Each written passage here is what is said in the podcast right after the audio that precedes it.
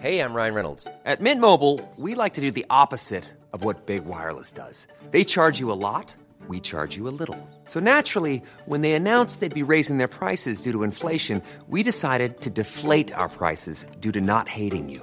That's right. We're cutting the price of Mint Unlimited from $30 a month to just $15 a month. Give it a try at mintmobile.com slash switch. $45 upfront for three months plus taxes and fees. Promo rate for new customers for limited time. Unlimited more than 40 gigabytes per month. Slows. Full terms at mintmobile.com. Many of us have those stubborn pounds that seem impossible to lose, no matter how good we eat or how hard we work out. My solution is PlushCare. PlushCare is a leading telehealth provider with doctors who are there for you day and night to partner with you in your weight loss journey. They can prescribe FDA-approved weight loss medications like Wagovi and Zepbound for those who qualify. Plus, they accept most insurance plans. To get started, visit plushcare.com slash weight loss. That's plushcare.com slash weight loss. Hey, it's Ryan Reynolds, and I'm here with Keith, co-star of my upcoming film, If, only in theaters May 17th. Do you want to tell people the big news? All right, I'll do it. Sign up now and you'll get unlimited for $15 a month in six months of Paramount Plus Essential Plan on us. Mintmobile.com slash switch. Upfront payment of $45 equivalent to $15 per month. Unlimited over 40 gigabytes per month. Face lower speeds. Videos at 480p. Active Mint customers by 531.24 get six months of Paramount Plus Essential Plan. Auto renews after six months. Offer ends May 31st, 2024. Separate Paramount Plus registration required. Terms and conditions apply if rated PG. Farándula 021, un podcast de cultura pop con periodistas, psiquiatras y vestidas. Comenzamos. Bienvenidas y bienvenidos al episodio número 56 de Farándula 021. Tenemos un programa diferente en esta ocasión. Obviamente vamos a hablar de las series y películas que se estrenaron en la sección Ver o No Ver. Pero además tendremos a dos invitados para hablar de lo que es este movimiento llamado Poder Prieto. ¿Usted lo ha escuchado? Bueno, quédese porque va a estar interesante. Por otro lado, en la sección vamos a hablar de la xerofobia. ¿Qué es la xerofobia? Es una fobia que tienen muchas personas en contra de las personas que tienen VIH. Fíjense nada más. Tendremos Averno. Bueno, el Averno está. Vamos a hablar de la bioserie de Vicente Fernández. No, no, no. Bueno, de muchas cosas. Pero bueno, antes que nada, mi Pilarica ya le escucharon que está aquí haciendo ruiditos. Pilarica, ¿cómo está? Bien, Horacito, bien. Bueno, aterrada de hablar de la bioserie.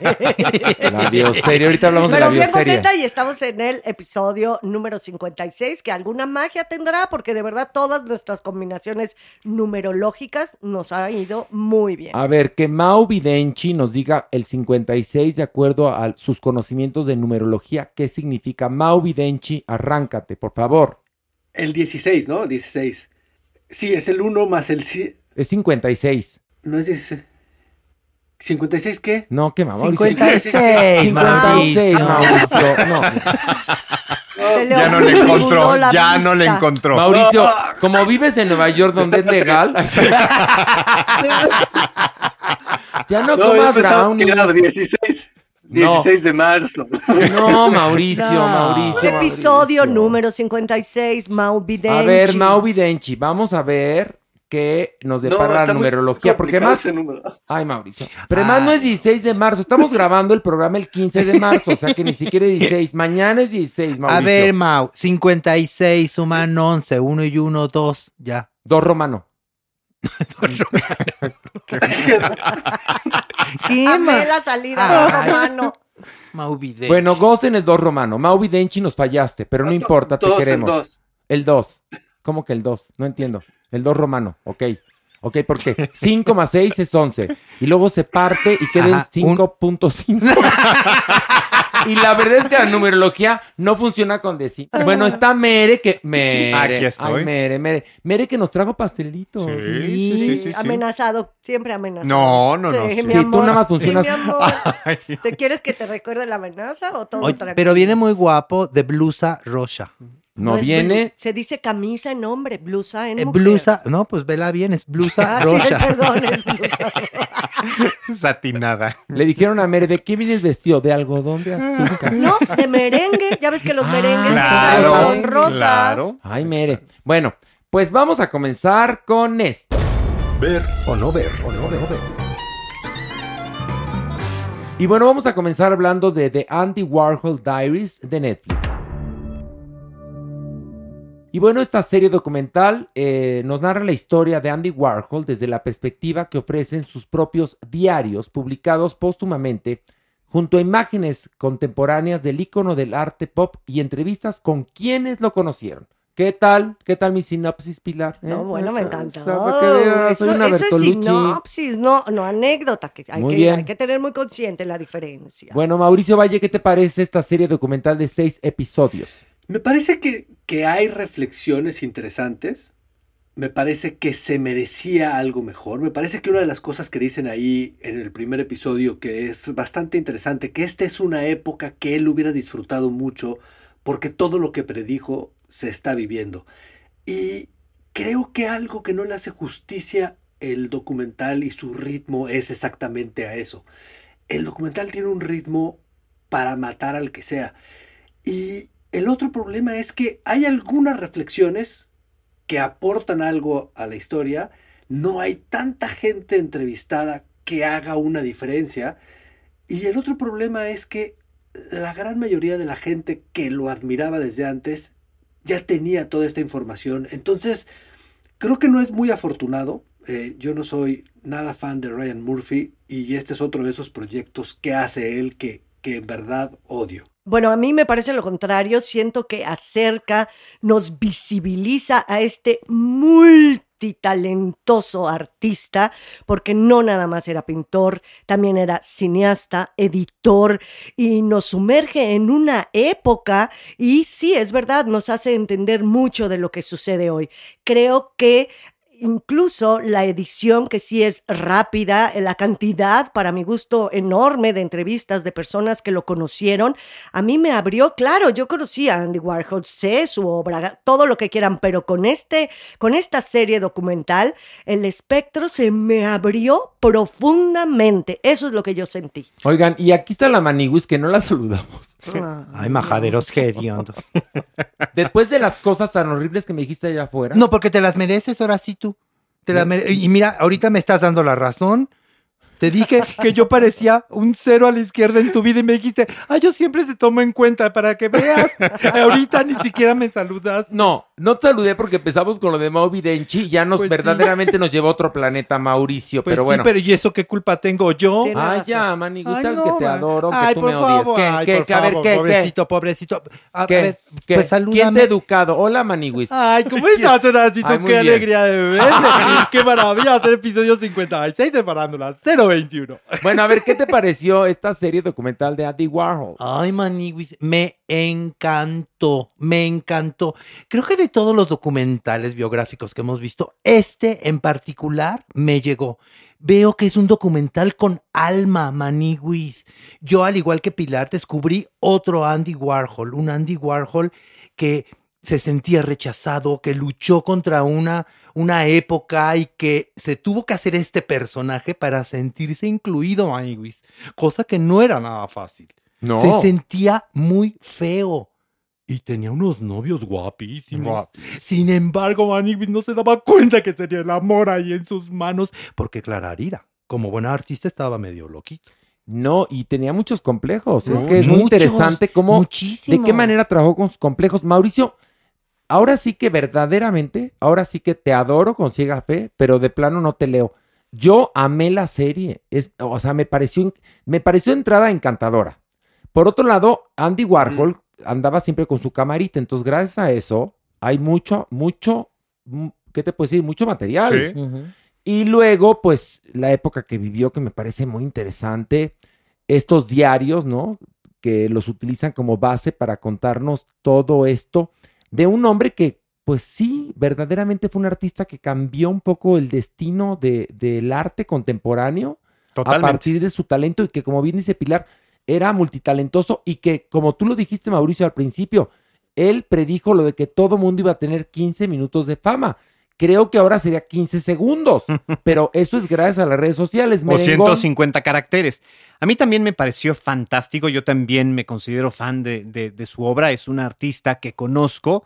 Eh, de hecho, no voy a decir que he leído completamente estos diarios editados por, por Pat Hatek, pero los tengo en casa, me resultan Ay, ahí sí. manito, no, es de que, adorno. ¿saben qué pasa? Que son justamente como cortados. Por, por momentos parece una serie de textos, eh, sí, sí, inconexos, porque Ya. van como, como rotos. Entonces los puedes leer cuando te sientas, tienes tres minutos.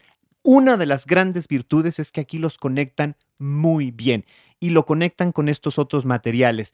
El de su obra, lo que viene eh, de, de sus propias cámaras, sus Polaroids, lo que se filmó en la Factory, que es un, un espacio sumamente interesante. Y creo yo que además eh, se logra algo muy interesante. Sí dimensionamos a Andy Warhol como artista, pero lo entendemos como un hombre muy inteligente para avanzar en otros asuntos de libertad sexual, de derechos, de eh, vivir la vida como, como la hemos defendido ahora recientemente. Este espacio, insisto, que era la Factory, su taller que se convirtió en un refugio para creadores, en un espacio para vivir la sexualidad, lo dimensionamos gracias a este material. Sí. Un hombre sumamente interesante. Un artista piedra de toque Sí. para el arte contemporáneo, Sí, definitivamente. Yo creo que es antes y después de Andy Warhol, como podemos decir antes y después de Picasso, evidentemente hablando del arte contemporáneo. A mí el retrato que vemos, porque es real, y el ritmo del documental creo que para mí es muy interesante, porque muchas veces vemos documentales que o se repite mucho la misma imagen, las imágenes de archivo, es, aquí es, es vertiginoso y Warhol era vertiginoso, entonces creo que se compagina muy bien el estilo. Y creo que también sí están las voces suficientes. No, no coincido aquí esta vez con Mao.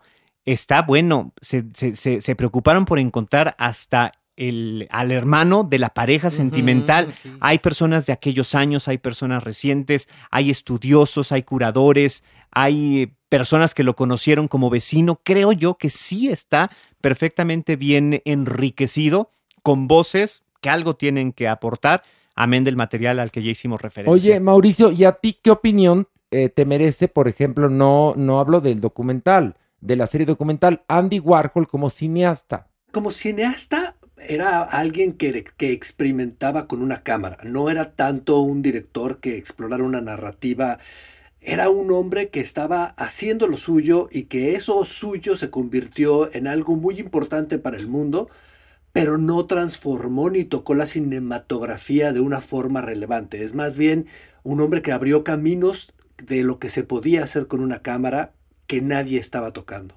Y es un hombre que a mí, en verdad, su obra, no, no performático, más, o sea, sí hacía performance, pero con lo que hacía con la cámara era más documental y era más videoarte. Bueno, pero también hay una Este, película de él que se llama Trash, Tiene muchas. pero Trash es una cosa reveladorcísima, es de lo mejor que he visto en mi vida, Trash, ¿eh? Porque te habla de lo que somos. Y tiene otros que, como bien lo dices tú, son, son ah, este, acercamientos a, ¿no?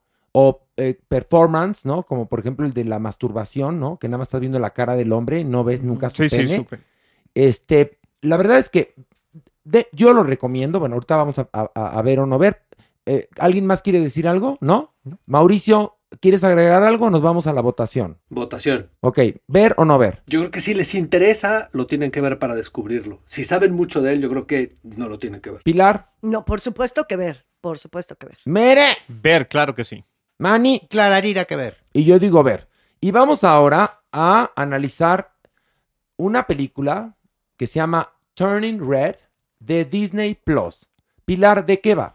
Bueno, nos cuenta la historia de una chavita de 13 años de ascendencia china que vive en Toronto, Canadá, con su papá un tanto cuanto apocado, la verdad, y su madre, una mujer ultra dominante con la niña que no la deja ni a sol ni a sombra.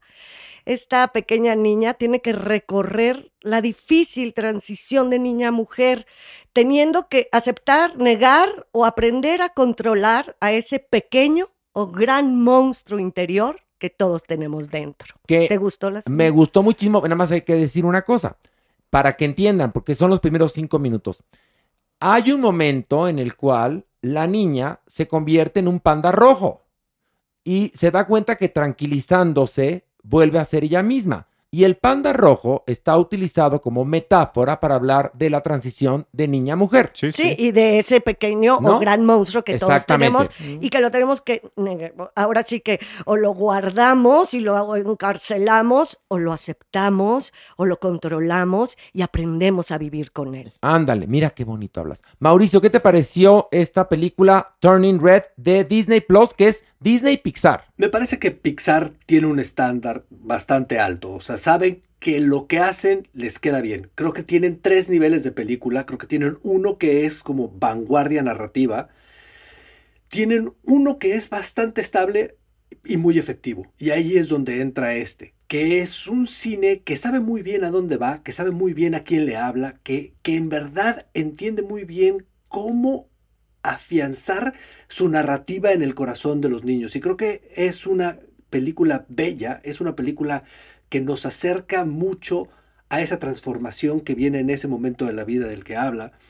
Y, es verdaderamente conmovedora. Creo que no es una película de sus tops, pero sí es una película muy buena y muy efectiva.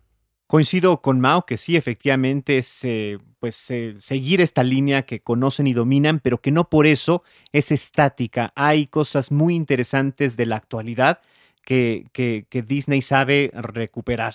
El fenómeno del K-pop, eh, la racialidad, están perfectamente llevados, amén de estas eh, eh, pues otras intenciones, ¿no? Quizás las metáforas, el, el- el- el- mensaje oculto o el mensaje que se quiera dejar. Creo yo que es una película hermosa y sobre todo que se siente muy actual en las nuevas generaciones. Mani, Mani, Maniwis, tú que no conoces Canadá. No, no es cierto. Sí, no. Ocurre en, en Toronto. En Toronto, sí. Sí, porque ahí reconocí perfectamente, porque yo viví cerca, como diría Cristian Castro de Toronto, la CN Tower, ¿no? Ahí Sí. está el barrio chino y todo. Pero cuéntanos, Maniwis, ¿qué te pareció a ti? Me encantó, Maniwis, me encantó de veras la película. Bien lo dice Mau, saben perfectamente a qué público van dirigido. Y este público, estos eh, pubertos, que estaban como un poquito abandonados para mi gusto, porque no es una película para para niñitos tan, tan pequeñitos, pero tampoco para los que ya están dejando de, de ser adolescentes. Creo que saben perfectamente su público a qué va. Y uno como adulto también se identifica, Maniwis. Pero a ver, Maniwis, Esta te parte. estás contradiciendo. ¿Por qué? No. Porque, a ver, hay una cosa. Esta película yo creo que es para todo público porque los niñitos van para A la ver. adolescencia y los adolescentes pues ya están en la No, sí, adolescencia. pero- y los que fueron adolescentes pues entienden Pero lo va- que pasó, ¿no? Pero van dirigidos para estos pubertos. no, yo sé, pero- pero, lo puedes ver con la familia. Pero es- sí, no, Clararira. Y lo que te iba a decir, que uno como adulto también te puedes reconocer. Mira, esta parte de tener esta carga familiar de siempre hacer lo correcto, a veces pesa mucho. ¿eh, No, Luis? sí, ni me lo digas. Yo ¿no? la verdad amé, adoré, lloré, me conmoví. Habla de la femine- de femineidad de una manera francamente hermosa. Es, eh, eh, o sea, no, no, no. Y de la Ah, ¿Sabes que sororidad. hace mucho, sabes que Qué hace padre mucho eso tiempo también. ¿Qué? no encontraba una película donde, claro, que está dirigida para todo el público, pero sí, ¿no? A las chavitas en Mm. especial. Sí, sí, sí. Y esta manera de tocar los temas, creo que esta, esto sí es una forma de cambiar estructuras mentales en los chavitos y en las chavitas, Sí, sí. porque no está metida con calzador, No. no. el tema, no de la mujer, de las mujeres, del matriarcado en las familias, de cómo venimos cargando todo a nuestros ancestros como mujeres, o sea, de verdad es una belleza la película. Yo la disfruté enormemente, me conmoví. Y amén de que hay otra cosa, la verdad es que son unos dioses en la animación. Ay, no, o sí, sea, guau. los colores, las formas, cómo retratan a los personajes, como cuando llegan las tías y la abuela, ¿no? ¿Ves? Ah, O sea, sí es un bombón para mi gusto y para las niñas, adolescentes, mujeres, abuelas, madres, para todas es una gran Oye, película. pero yo sí coincido con Mau Videnchi en algo. No es una obra maestra de Pixar como No, lo fue no. intensamente No. o Toy Story. No, no, no, definitivo. Queda en otro, en otro rubro. ¿no? Sí, sí. Pero ya tocando un tema, temas No, muy pero además- importantes, Sí, muy ¿no? padre. Qué manera tan inteligente de tocar el tema de la menstruación, Sí, por ejemplo, sí, ¿no? sí, sí. La verdad es que, bueno, vamos a la votación. Mauricio, ¿ver o no ver esta película de Pixar y Disney? Por supuesto que ver. Ok, Pilar, Pero por supuestísimo. sí. Meru, Claro que sí. Manny. Clararira que ver y disfrútenla. Ah, yo también digo que ver. Y bueno, a continuación vamos a ver, eh, bueno, la- vamos a escuchar el análisis de una serie que se llama Winning Time, The Rise of the Lakers Dynasty de HBO Max.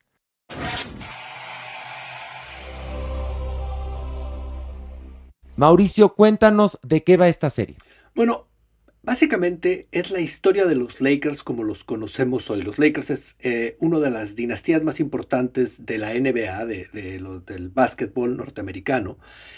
Y lo que logra en ese momento Jerry Boss, el hombre que, que empieza la serie comprando los Lakers, es hacer del básquetbol el entretenimiento y darle la personalidad que tiene Hollywood a, a un equipo de, de básquetbol. Exactamente eso es lo que vamos a ver toda, la, la- toda esta temporada. Y vas viendo cómo ensambla un equipo que es muy importante para todos los que amamos el básquetbol. O sea, vas viendo cómo ensambla el equipo a través de, ya estaba Karim Abdul-Jabbar jugando y él decide comprar a Magic Johnson que estaba, era- los dos jugadores más importantes eran Magic Johnson y Larry Bird, y él decide quedarse con Magic Johnson a pesar de que pensaban que tenían que blanquear un poco el equipo, y esa apuesta fue lo que le dio la vida al espectáculo. Eso es, eso es lo que vemos en esta temporada. Mira, te voy a decir una cosa. Yo me vale madres el básquetbol, te lo juro, ¿eh? Es más, soy alto y soy pésimo para jugar básquetbol. bueno, se los digo. Pero lo que me impresionó a mí es la, la manufactura de la pinche serie. Híjole, en verdad, después de ver algunos trabajos como la bioserie de, de Vicente Fernández y el más reciente trabajo de Manolo Caro en Netflix, digo, no, no, no, si hay niveles, en serio.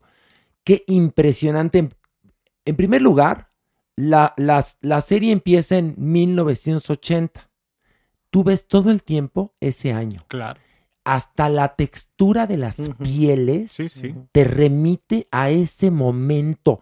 Toman este, exteriores y tú, y, pero además es- exteriores que recrearon y, y te sientes en esa época que a nosotros nos tocó vivir. Y sí, déjenme decirles que la actuación de eh, John C. Reilly como, como el, el dueño de, de los Lakers es impecable. Genial. O sea, la verdad es que ah, para mí el básquetbol, para mí, pasa nada más como un pretexto para hablar de otras cosas. La adoré, Pilar. A mí lo que más me gustó de la serie, a mí sí me gusta el, bas- el básquet, la verdad, mucho. Y, pero lo que más me gustó, como tú dices, no importa el básquetbol, importa la forma como está contada Sí. esta historia. Y ahí tiene que ver género y estilo. Estos rompimientos brechtianos Sí, que sí. hacen constantemente hacia la cámara, o sea, hacia nosotros, pero no en este tono grave, sino casi en un tono de farsa que le va dando un ritmo y un tempo vertiginoso, divertido, porque podría ser que hemos visto varias de deportes que no nos Sí, gustan. Y esta lo que tiene es que es interesante, divertida, bien contada y te mantiene totalmente interesado en esta historia, que no importa que sea de golf, no importa que sea básquetbol, no importa. El chiste es cómo cuentas una historia.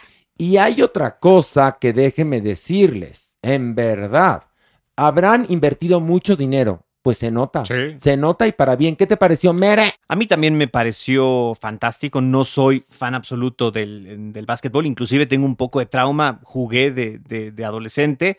Era malísimo. Me la vivía en la banca. Pero sentí que transmite justamente esta serie la emoción del deporte. Efectivamente va más allá, pero ahí sientes que estás dentro de la, de la duela. Eh, pareciera que está perfectamente recuperado el sonido de cómo bota la, la pelota, los personajes, cómo están retratados, la psicología de cada uno de ellos, la ambición de uno, el, el sentimiento del fracaso de otro, la novedad para un Magic Johnson que, que llega por primera vez a, a esto, creo yo que es genial en ese sentido. Manny, Manny, Maniwis. Maniwis, reconozco que está impecablemente hecha. Impecable. Pero yo no soy su público. ¿No? No, no, definitivamente. ¿Te quedó mira, deber? ¿Te quedó deber? Maniwis, y me aventé dos episodios. Sí, es que Y, y me dio mucho más gusto. hay dos, ¿eh? Me dio mucho gusto ver a Sally Field. Sí, Mucho, que hace la mamá del dueño del equipo. sí. Pero no soy su público. Así, honestamente. O sea, se no los la vas a digo, seguir, ay, no, está yo bien, no, no. no, así se los digo. Bueno, no, no, no, ya, así se los digo ya. Ah, ya sabes qué. Ay, ya, tranquilízate, gobiérnate. No, la quiero ver más. Dios. De veras, ya se te te subió, ¿eh? descolocaste, mi amor. Te descolocaste. Mi Ya ves cómo hay gente que enloquece un minuto a otro. Pues déjame. Mira, lo trae, Ay, lo traía Tú guardado. no te pases de mano larga, Horacio. Lo ves, Son correctivos. lo ves descolocado y todavía. Pues a ver si Ay. Hay que ponerlo en su lugar. Ponlo en su lugar aquí. al- Bueno, vamos a continuar con este bonito programa. Este, vamos a la sección de ver o no ver. Este, y el voto es importante. Mauricio, ver o no ver. Por supuesto que Pilar, Sí, sí, claro que ver. Ciber. Mani. Eh, no. Ok, y yo digo, ver, la verdad es que mí- yo les digo algo. Cuando yo era niño, me metían en el equipo de básquet porque era alto y yo era pésimo. Entonces le tengo aversión, como bien dijo este Merengón, pero este, pero la verdad es que sí me gustó. Y vamos ahora, ah, que también hay rompimientos brechtianos en Turning Red. También Sí, la niña sí, sí, voltea y hablan a la cámara. Pero Sí, bueno, Pero qué lo- Son muy bonitos como Muy. lo hacen, ¿no? En la del básquetbol. no, muy porque, padre. porque tienen el subtono fársico. Sí, sí, Eso sí. que no se acostumbra. Casi siempre son serios los rompimientos brechtianos. Bueno, es pero que esa es la firma de Adam McKay. Este director a ustedes les, les ha gustado bastante. Es el mismo director de Don't Look Up y es el mismo director de The Big Short y de Vice. Este, y Vice y The Big Short, que son las películas que lo consagran, es, ese, es su, ese es su estilo por completo. Esa es la comedia y ese rompimiento es lo que lo, que lo hace Adam McKay.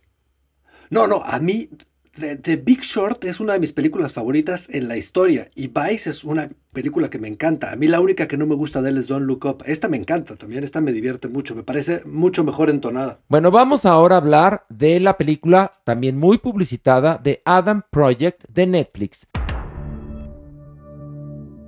Eh, Mauricio, cuéntanos de qué va. Pues es una premisa bastante bonita porque es un hombre yendo, viajando en el tiempo a ver a su a, verse a él de niño para viajar en el tiempo a encontrarse con su padre. Creo que es- creo que hasta ahí puedo decir. Es, es un viaje de 2050 a 2022. Ok, perfecto, sí, no Y- digas más. y- Perdón. sí. No di, o quieres decir algo más, di algo más, di en qué termina, ya no importa, la película es pésima. Es que me da como... Dilo, ya es una No, sí. mierda la película, ya, No. dilo. No, creo que es una película para toda la familia, creo que es una película con buenas ideas, creo que es una película que parte de querer ser otras películas que fueron muy importantes en la historia del cine y creo que, que no llega al nivel, pero es una buena película de domingo para una familia o una buena película para niños y adolescentes. Oye, pero a ver, te voy a, te voy a Yo la odié, me pareció una mierda, pero además esa historia nos la han contado 37 millones de veces. O sea, al rato les hago una lista de 20 títulos que cuentan lo mismo.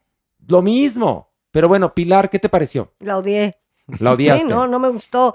Y ay, eh, Ryan Reynolds, que me parece que ya está en la actuación chitocho. Sí. Ya género, ya no podemos hablar de comedia, no podemos hablar de farsa en su actuación, sino de género chitocho. Sí. La verdad es que eso me cae gordísimo y eso permea a toda la película, que si bien puede ser un entretenimiento familiar que hemos visto 150 mil veces, se desdibuja, cae gordo, o sea, me pareció como que porque que no hace falta hacer una película más de estas y todo lo que quieren hacer Touchy, siento que me lo quieren meter como calzador. Oye, porque además este actor, Ryan Reynolds, iba requete bien. Pero a partir de que hizo Deadpool, ya dijo, lo mío es la comicidad. Y entonces ahora es muy chitocho, como bien dice Pilar. Y tiene razón, permea ese Sí, asunto, toda la película, cuando la película tendría que ser un melodrama.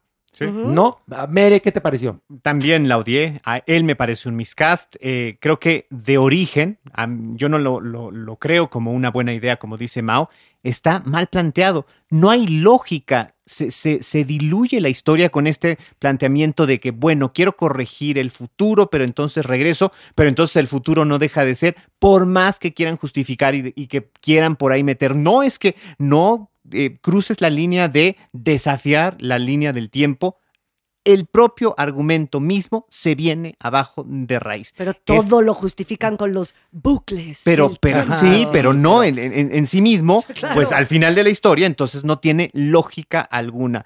Este, Oye, que aquí los bucles del tiempo No, son como las hijuelas de las telenovelas, nomás por chingar. y, y- y Son bueno, los también bucles del pelo de la, sí, la ciencia ficción, la ciencia ficción no me parece atractiva, no, No. parece creíble.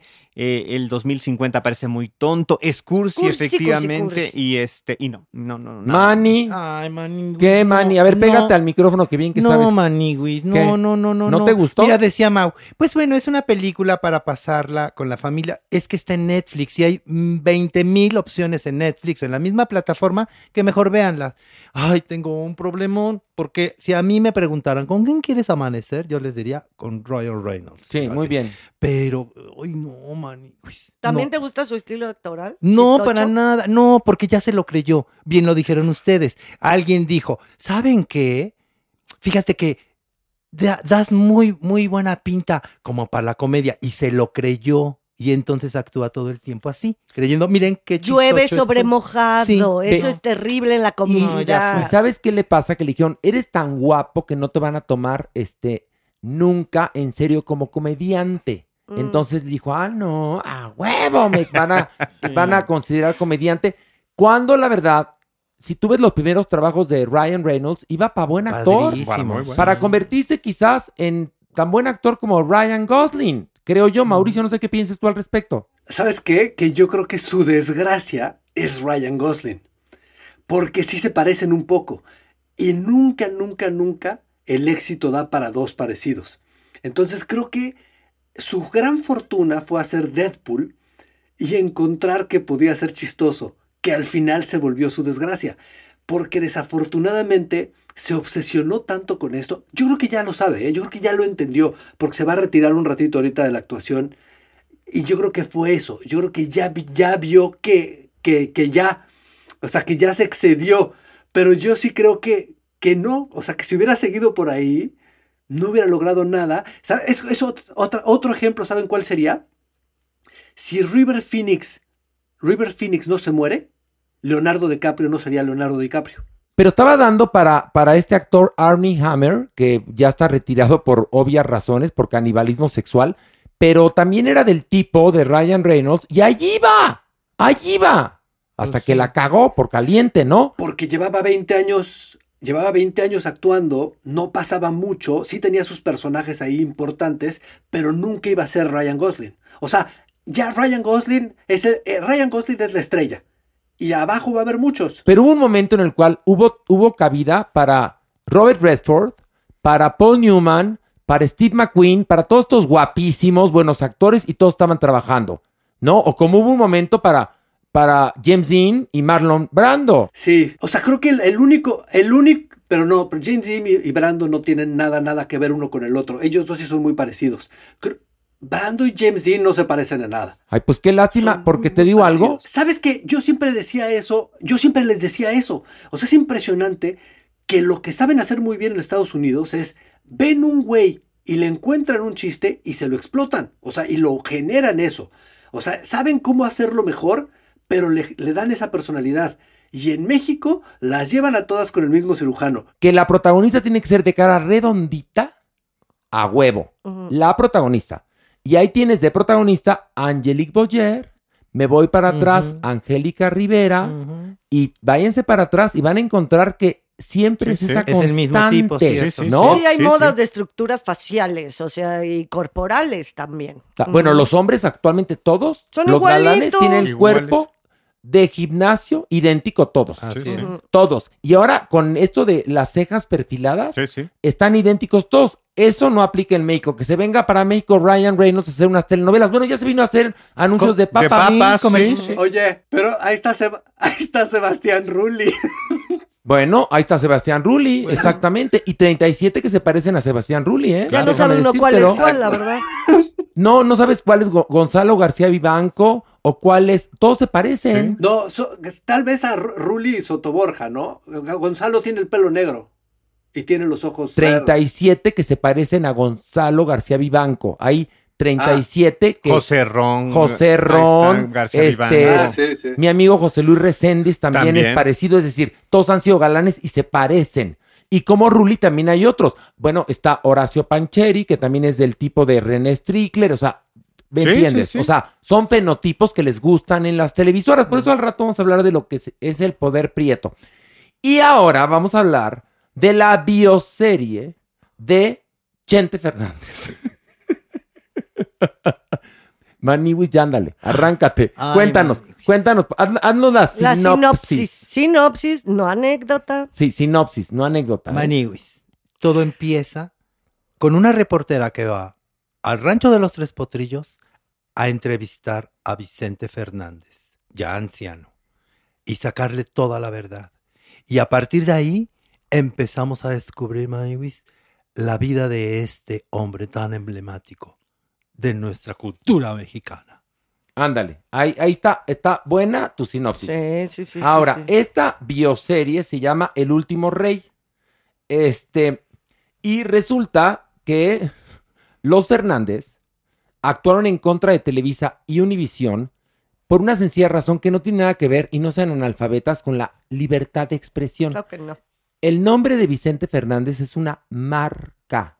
Entonces, de ahí viene esta demanda en contra de Televisa y Univisión por parte de la familia Fernández, que además, eso ustedes no lo saben, pero durante años y años iban los ejecutivos de Televisa a empedar al rancho de los Tres Potrillos a intentar convencer a Vicente Fernández de que le soltara los derechos, cosa que nunca hizo.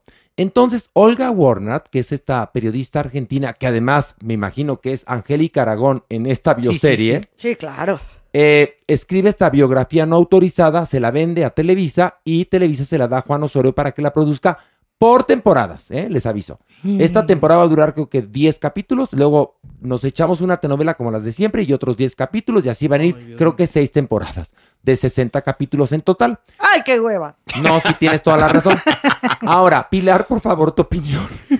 No, obviamente la vi, no, era imposible no verla, ¿no? Porque tan anunciado que estos iban a estar a las 8.30, iba a arrancar. Oye, Pues ahí, ahora que te to- digo, ahí estoy, ahí estoy, pero mira, yo con el ojo así cuadrangular de lo horrenda, espantosa, mal actuada, incongruente, ridícula. O sea, me pareció de las peores que he visto, No, de las es una, bioseries perdón que se los peores. diga con este francés, es una absoluta mierda. Miren, les voy a platicar. De entrada le hice en serie, le pueden haber dicho auto o telescopio, lo que ellos quieran, pero es una telenovela, Cierto, ¿no? cierto, Bueno, sí. Tiene la estética de las telenovelas, el formato de las telenovelas, la pobreza de las telenovelas.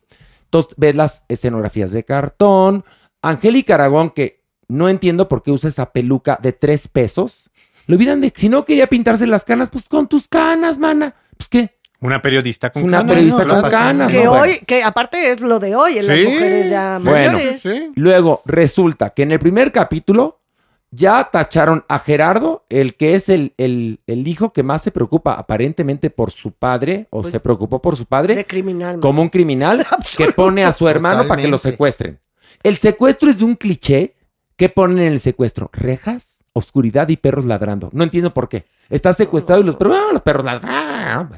Luego, este, al potrillo ya de borracho no lo baja. Oye, no, la No, peluca bueno. del, sec- del secuestrado. No, no, la no, peluca no, y no. la barba postiza. No. No. eso no puede ser. La barba Luego, postiza no puede Yo no ser. entiendo qué le pasa a Vicente Fernández que tiene la cara de Pablo Montero y después de viejo es Salvador Sánchez. ¿En qué momento dio ese cambio absoluto de fenotipo? Ay, no, no, no. No, no. Y luego además, una periodista, les voy a platicar. Don Vicente era muy especial porque era muy importante para dejarse entrevistar.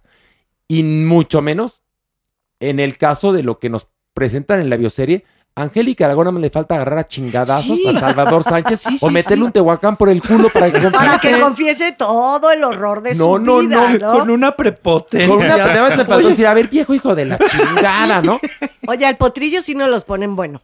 El- bien borracho, pero buena persona, porque sí consigue el dinero. O sea, Pues- y tiene la- el problemón con el hermano. Pues, Se ve que hay el pique de telenovela. Otra vez los personajes maniqueos, ¿no? Pero ¿saben son qué? o bueno o malo. Pues- y estás en una bioserie. Tenemos que hablar de seres humanos complejos. Pilar, y además están hablando de una bioserie basada en un trabajo periodístico que no se nota en Ay, ningún lee el libro, momento. lees el libro y dices, trabajo periodístico. Bueno, TV Notas junto a eso es bueno. ¿Qué te puedo decir yo? El Pulitzer de periodismo, ¿eh? Pero justamente El libro es pésimo, ¿eh? no vendes ni el libro ni Pero la además- como una, como una base en la que Estuve leyendo estos días a periodistas diciendo que era un atentado, periodistas me imagino que Televisa debe de adorar, que era un atentado en contra de la libertad de expresión. No, señores, es un asunto de derechos.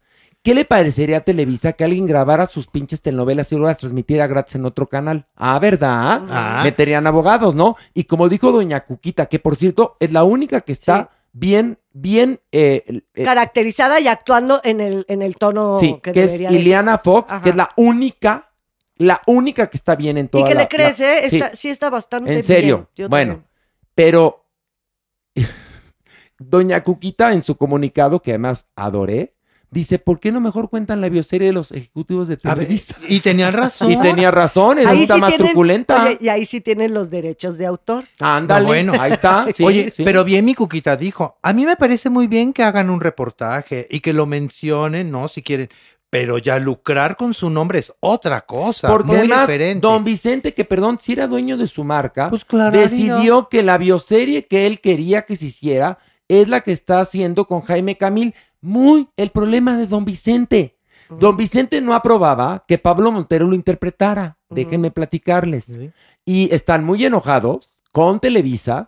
Y por supuesto, el que está más enojado es Gerardo Fernández y con toda la No, razón. pues cómo no, maní. Es ¿Por que lo retratan de a ti. No lo retratan. Hoy los puede demandar. sí. Los puede demandar. De- de- como te O sea, un O sea- hiper, alguien que fuera así, un hiper fan, sí pasa al lado de este y le da una tranquiza, ¿no? De todo lo que hizo sufrir a Chente, a Cuquita. Oye, a- a- Exactamente, un fan que se ¿Un la va a creer va a llegar a- Sí. a, a matar ¿En al serio? pobre ¿De verdad, Gerardo. Horacio? ¿De Claro. verdad? No, es irresponsable esta serie. Es irresponsable. Además, está hecha con las nalgas, señores. Miren, de las series que hablamos nosotros ahorita aquí, por ejemplo, la de los Lakers, ya quisiera, No, ya no, quisieran, bueno. no. o sea, tener un ápice del buen gusto que tienen ellos. Están a años luz y siguen produciendo estas mismas mierdas, seguirán teniendo de alguna manera una responsabilidad muy importante en que esta industria sea una porquería como lo es, señores, ¿eh? En, gran, en gran medida por estos productos de baja calidad Pero te digo horrendos. algo, Maniguis, mucha gente lo vio por morbo, la verdad. No, yo Vio lo este sé. capítulo por morbo. Pero el último Rey, el Hijo del Pueblo, va a ser el último capítulo que yo vea, la verdad. No, yo también. Porque pero si no, no pero la te gente vio la bioserie de Silvia Pinal. Sí La ven, gente vio la de Joan sí Sebastián. La de John Sebastián. Y lo que te digo es que tanto Joan Sebastián como Silvia Pinal, sobre todo Silvia Pinal, hubieran merecido una bioserie hecha, te lo juro, como la edad de oro. Ese es mi miedo con la doña, la verdad. ¿eh? Ah, ya, pero al rato Ah, hablamos en el espérense, averno. espérense. Ok, ok. Pero bueno, ver o no ver, no, no es cierto. ¿Yo puedo decir? Sí. No ver. no ver. No ver. Mauricio, ¿tú la viste por Univisión? No, Se te fue la luz. Se te fue la luz. Ay, Mauri. fue- Se te fue la luz, no la pudiste ver. No, búscala, ¿eh? Mata por verla, Mauricio. Además, tú vives en Estados Sí, Unidos eh. donde tienes Univisión y Telemundo directamente, Mauricio. Así que aprovecha Sí. las bondades que te da Estados Lo- Unidos. ¿Qué? la- lo voy a buscar. Se te oye muy convencido. Exacto. Muy convencido. No, Sí. sí búscala porque me interesaría saber tu análisis, porque de plano no tiene redención. Y lo malo es que esto está creando una escuela y esta escuela ya es parte de una industria. Porque los que fundaron la televisión, la verdad es que si los hubieran verdaderamente emulado, tendríamos otra industria hoy. Tendríamos otra industria hoy, sin lugar a dudas, Sí, pero, pero, no ya la traemos tenemos. muchos, muchos años No, pues de no. décadas, ¿no? De que ya esto impas, se de viene- retraso. Pero además, adoro que le pongan serie. Pónganle mejor mierda. En serio, es más ad hoc. Este. bueno, pues, damas y caballeros, vamos a esto. Nuestra adopción responsable.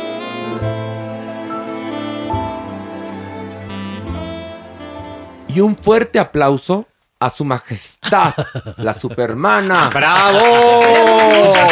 Su majestad. Mitad mujer, mitad gaviota. Gaviota, exactamente, su majestad la cumbia. ¿Ya tienes compañero superman o no? No, ¿Cómo? todavía no tengo compañía. ¿Estás No, sola con tu soledad? No, estoy Ah. libre. Ah. Estoy libre, que es diferente a estar sola.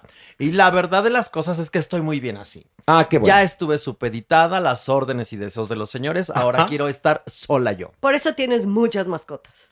Sí, la verdad es que sí. Sí, ¿eh? porque ya te quedas sola. y me gustaría tener una relación con un hombre trans, fíjate. ¿Ah, ¿En serio? Sí. Pues búscalo, maná. Sí, en eso estoy. Y hay varios candidatos, pero tengo miedo a dar ese paso. ¿Sí? Sí. Ay, man, has dado ¿Pero unos pasos. nunca te has tenido miedo para dar pasos, Espérame, es muy fuerte lo que, lo que estoy diciendo, porque de hombre a hombre hay un entendimiento, pero de travesti a hombre trans hay un paso, eh, que es más difícil. Pero ya lo trataremos en otra ocasión. Bueno, primero, mira, te voy a platicar una cosa. Dime. Yo pienso como se piensa en la actualidad.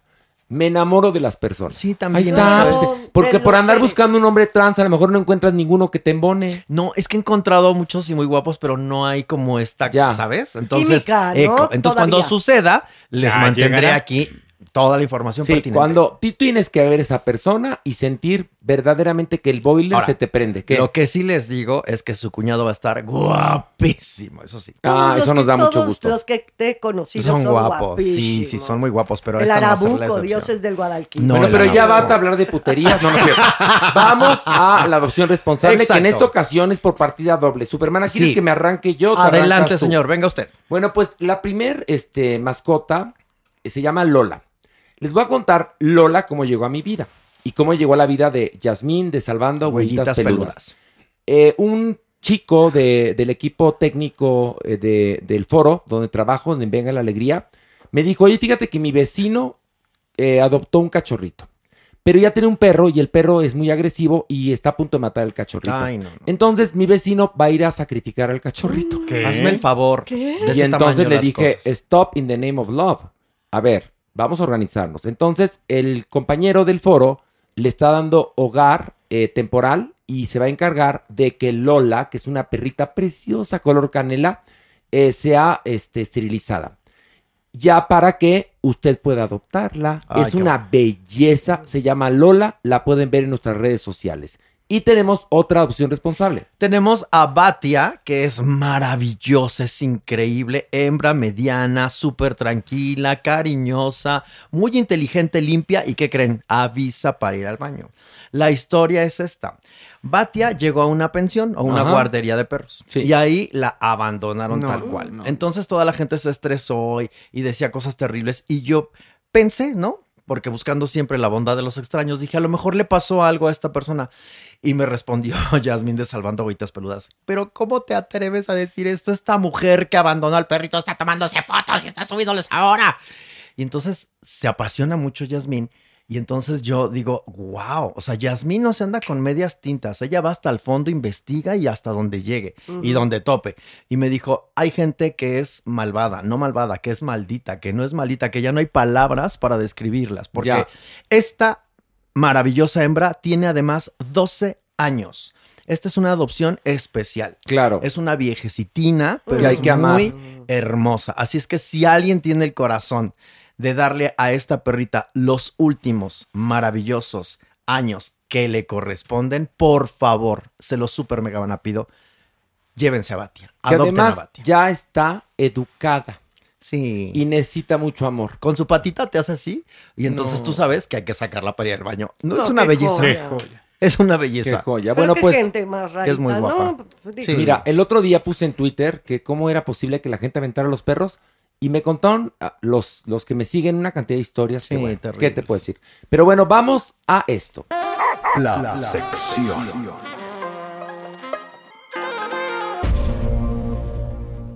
Y ya está con nosotros nuestro psiquiatra de cabecera, Jeremy Cruz, Bravo. para quien pide un aplauso. Bravo, bravo, bravo, bravo, bravo. Bravo. Y vamos a hablar de un tema muy interesante y tenemos gran invitado además. Primero, eh, por favor, exponga el tema, doctor. Hola. Primero. Ah, hola, sí, hola, hola, hola. hola, es que hola, como está regañado por el Loli, le salió muy Hola, raro el bien. hola. Exacto, para que lo festejemos. No, ahora dijo. Ahora, Hola. Hola.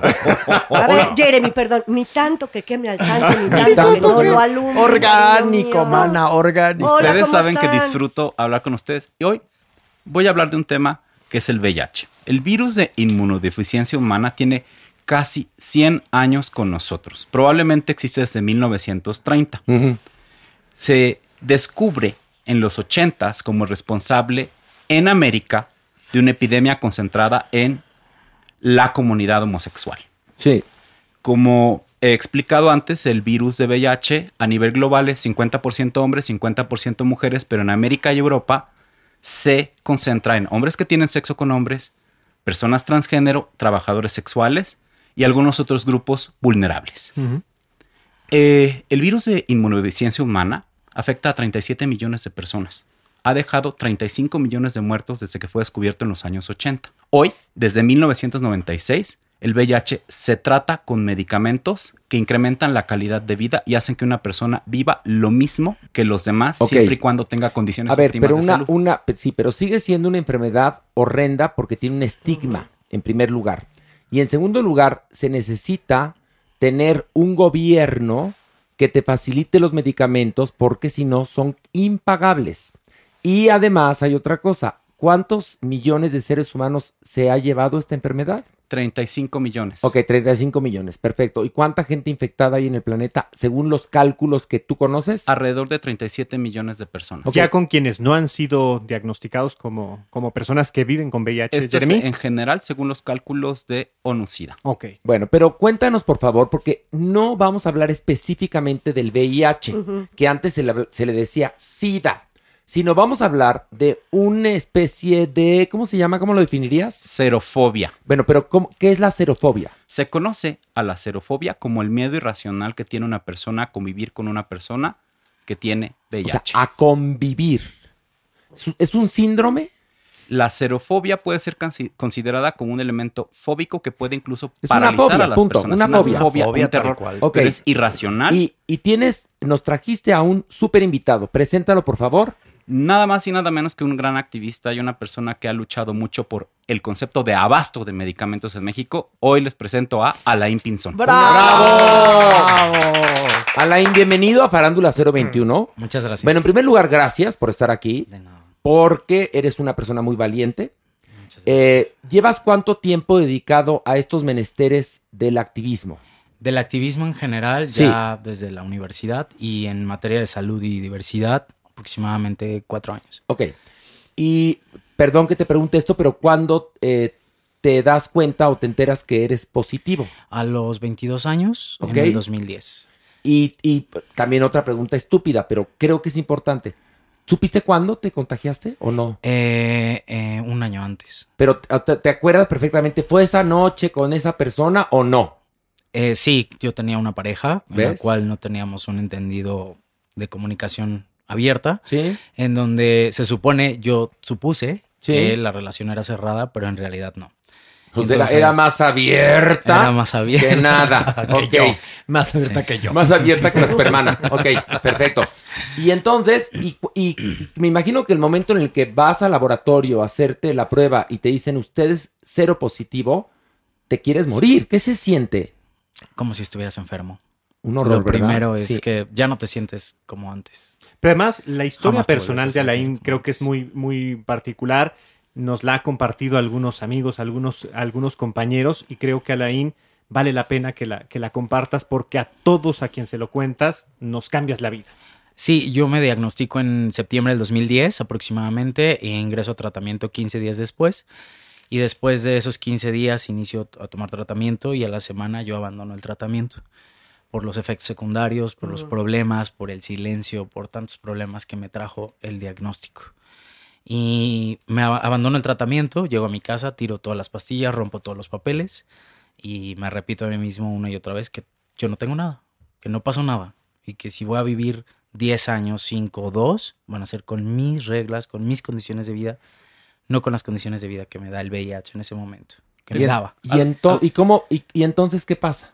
Em, a partir de eso, pues hasta el año 2014 aproximadamente, a finales de año, yo empiezo a enfermar de las vías respiratorias. Y eh, ya para febrero del 2015 yo eh, me internan en el Instituto Nacional de Enfermedades Respiratorias, en donde permanezco 30 días en coma inducido, con aproximadamente 32 kilos de peso y eh, varias infecciones al mismo tiempo oportunistas. Me internan, estoy un mes en coma inducido y varios, varios padecimientos y después me sacan con varias operaciones, muchas, conectado a las 24 horas a varios aparatos y después salgo y permanezco otro mes en recuperación en el hospital y después otros cuatro meses de recuperación en casa. Ok, y ahí es cuando decides si quiero vivir y voy a tomar mis medicamentos. Sí, ahí porque el, el mayor miedo para mí era que mi familia se enterara, mis abuelos se enteraran. Fíjate qué cosa. Y entonces ya en el hospital ellos ya sabían, entonces ya no había nada más que decirles porque ellos ya sabían. Los doctores le habían, les habían dicho. Y la verdad es que como ejemplo sirve para que las personas que, que son seropositivas de entrada lo compartan, ¿no? Sí. Porque, po- porque más allá de la verdad no hay nada. Y después, ¿cómo empieza tu carrera como activista? ¿En qué momento dices, ok, ya me tocó vivir esto, lo voy a abrazar y voy a ayudar a los demás? Después de que yo termino ya la tesis y me titulo, empiezo a buscar un trabajo asalariado y me doy cuenta que no existe una oportunidad para mí porque hay un padecimiento el cual yo tengo que compartir a las empresas. ¿Te preguntaban? Eh, literal, yo tenía que decir porque cada mes yo tengo que salir por mi medicamento o a mis citas médicas. Entonces yo Ok. me tengo que ausentar una vez al mes o cada dos o cada tres. Sí, sí, sí. Y la pregunta es, ¿a qué va tanto usted al doctor, no? Ya, ya. Entonces yo compartía y nunca me quedaba en ningún trabajo y así sucedieron como un año más o menos. Esa es, esa es la realidad, señores. Estamos- o sea, esa es la realidad. Esa la es la realidad. realidad, ¿ok? Hasta que inicio la especialidad en derechos humanos y ahí empiezo a involucrarme más en el activismo y a partir del 2018 yo abro mi diagnóstico entra después de que gana el- la administración actual. Ok. A partir de un problema que se suscita en un chat con muchos activistas en donde ya no nos daban tres o cuatro meses de tratamiento, sino nada más te daban uno en esta transición. Ok, actualmente el gobierno, eh, ¿cuántos este, tratamientos da a las personas? Depende de la clínica en donde te atiendas. Existen los institutos de tercer nivel en donde, por ejemplo, yo me atiendo en el, en el CIENI, a mí me Sí. dan de tres a cinco meses. Ok.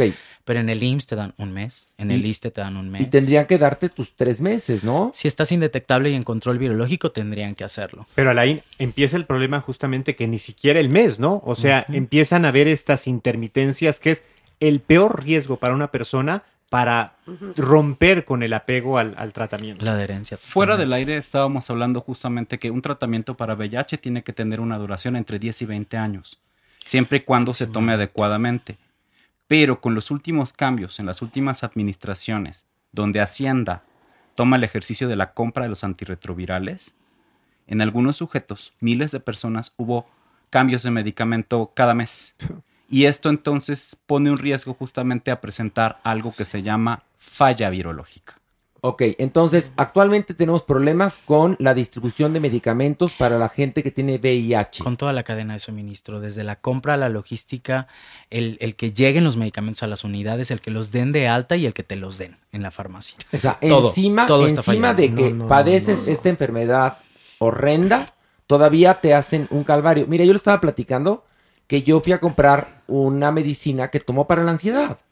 Y entonces fui a la farmacia hace dos días, eh, le entregué la receta a la señorita, de entrada puso una cara de, llegó el loco. Bueno, y entonces me pidió mi INE y se fue media hora atrás. ¿Qué? Media hora. Media hora. por cuá? Sí. ¿Qué es que sé? Pues yo también dije, ¿por cuá? ¿No?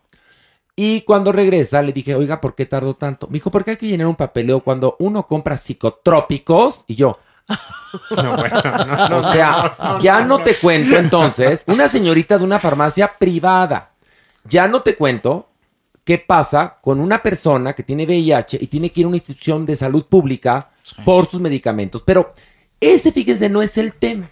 El tema es la serofobia, que es, al, al momento que me entero que tú eres seropositivo, yo siento Miedo total. Miedo.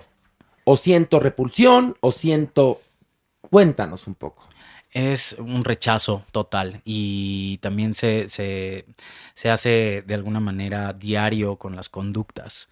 El desabasto es una conducta xerofóbica, es una conducta homofóbica y transfóbica del Estado y de las personas que lo dirigen y que lo administran y que administran los recursos públicos de este país. Porque, ¿cómo nos explicamos que un padecimiento que lleva 40 años de existencia en este país eh, ni siquiera tenga acceso a un sistema de salud que no esté fragmentado y que tengamos que hacer miles de trámites para acceder a un medicamento en una institución y cuando ya no tienes, ya no tienes trabajo, tienes que correr a otra institución y hacer más trámites en donde no hay absolutamente nadie que te ayude a hacerlos. Que además, Alain lo que hace justamente es eso. Es decir, si una persona sale positiva, puede recurrir a ti y tú le vas a decir, a ver, este es el protocolo a seguir, porque además no conocemos el protocolo cuando nos enfermamos de algo. Tal cual. O sea, empiezas a dar, eh, o sea, que Tumbos. tumbos, ¿no? Y Sí. entonces vas con un especialista y luego vas con otro. Este, y al final, bueno, pues después de un via crucis llegas quizás con el indicado. A ver, Y una entonces, pregunta nada más, a- a- amén de las instancias, ¿no? Que estás mencionando, en las personas también lo has vivido, me imagino, evidentemente, ¿no? Alguien Sí. que se entera de tu condición de salud Sí. y salen corriendo y no te quieren hablar, no se quieren acercar, puede ser hasta de parte de algún familiar, de amigos, de personas cercanas. Totalmente. De hecho, yo abandoné el tratamiento debido a las conductas xerofóbicas de mi entonces pareja.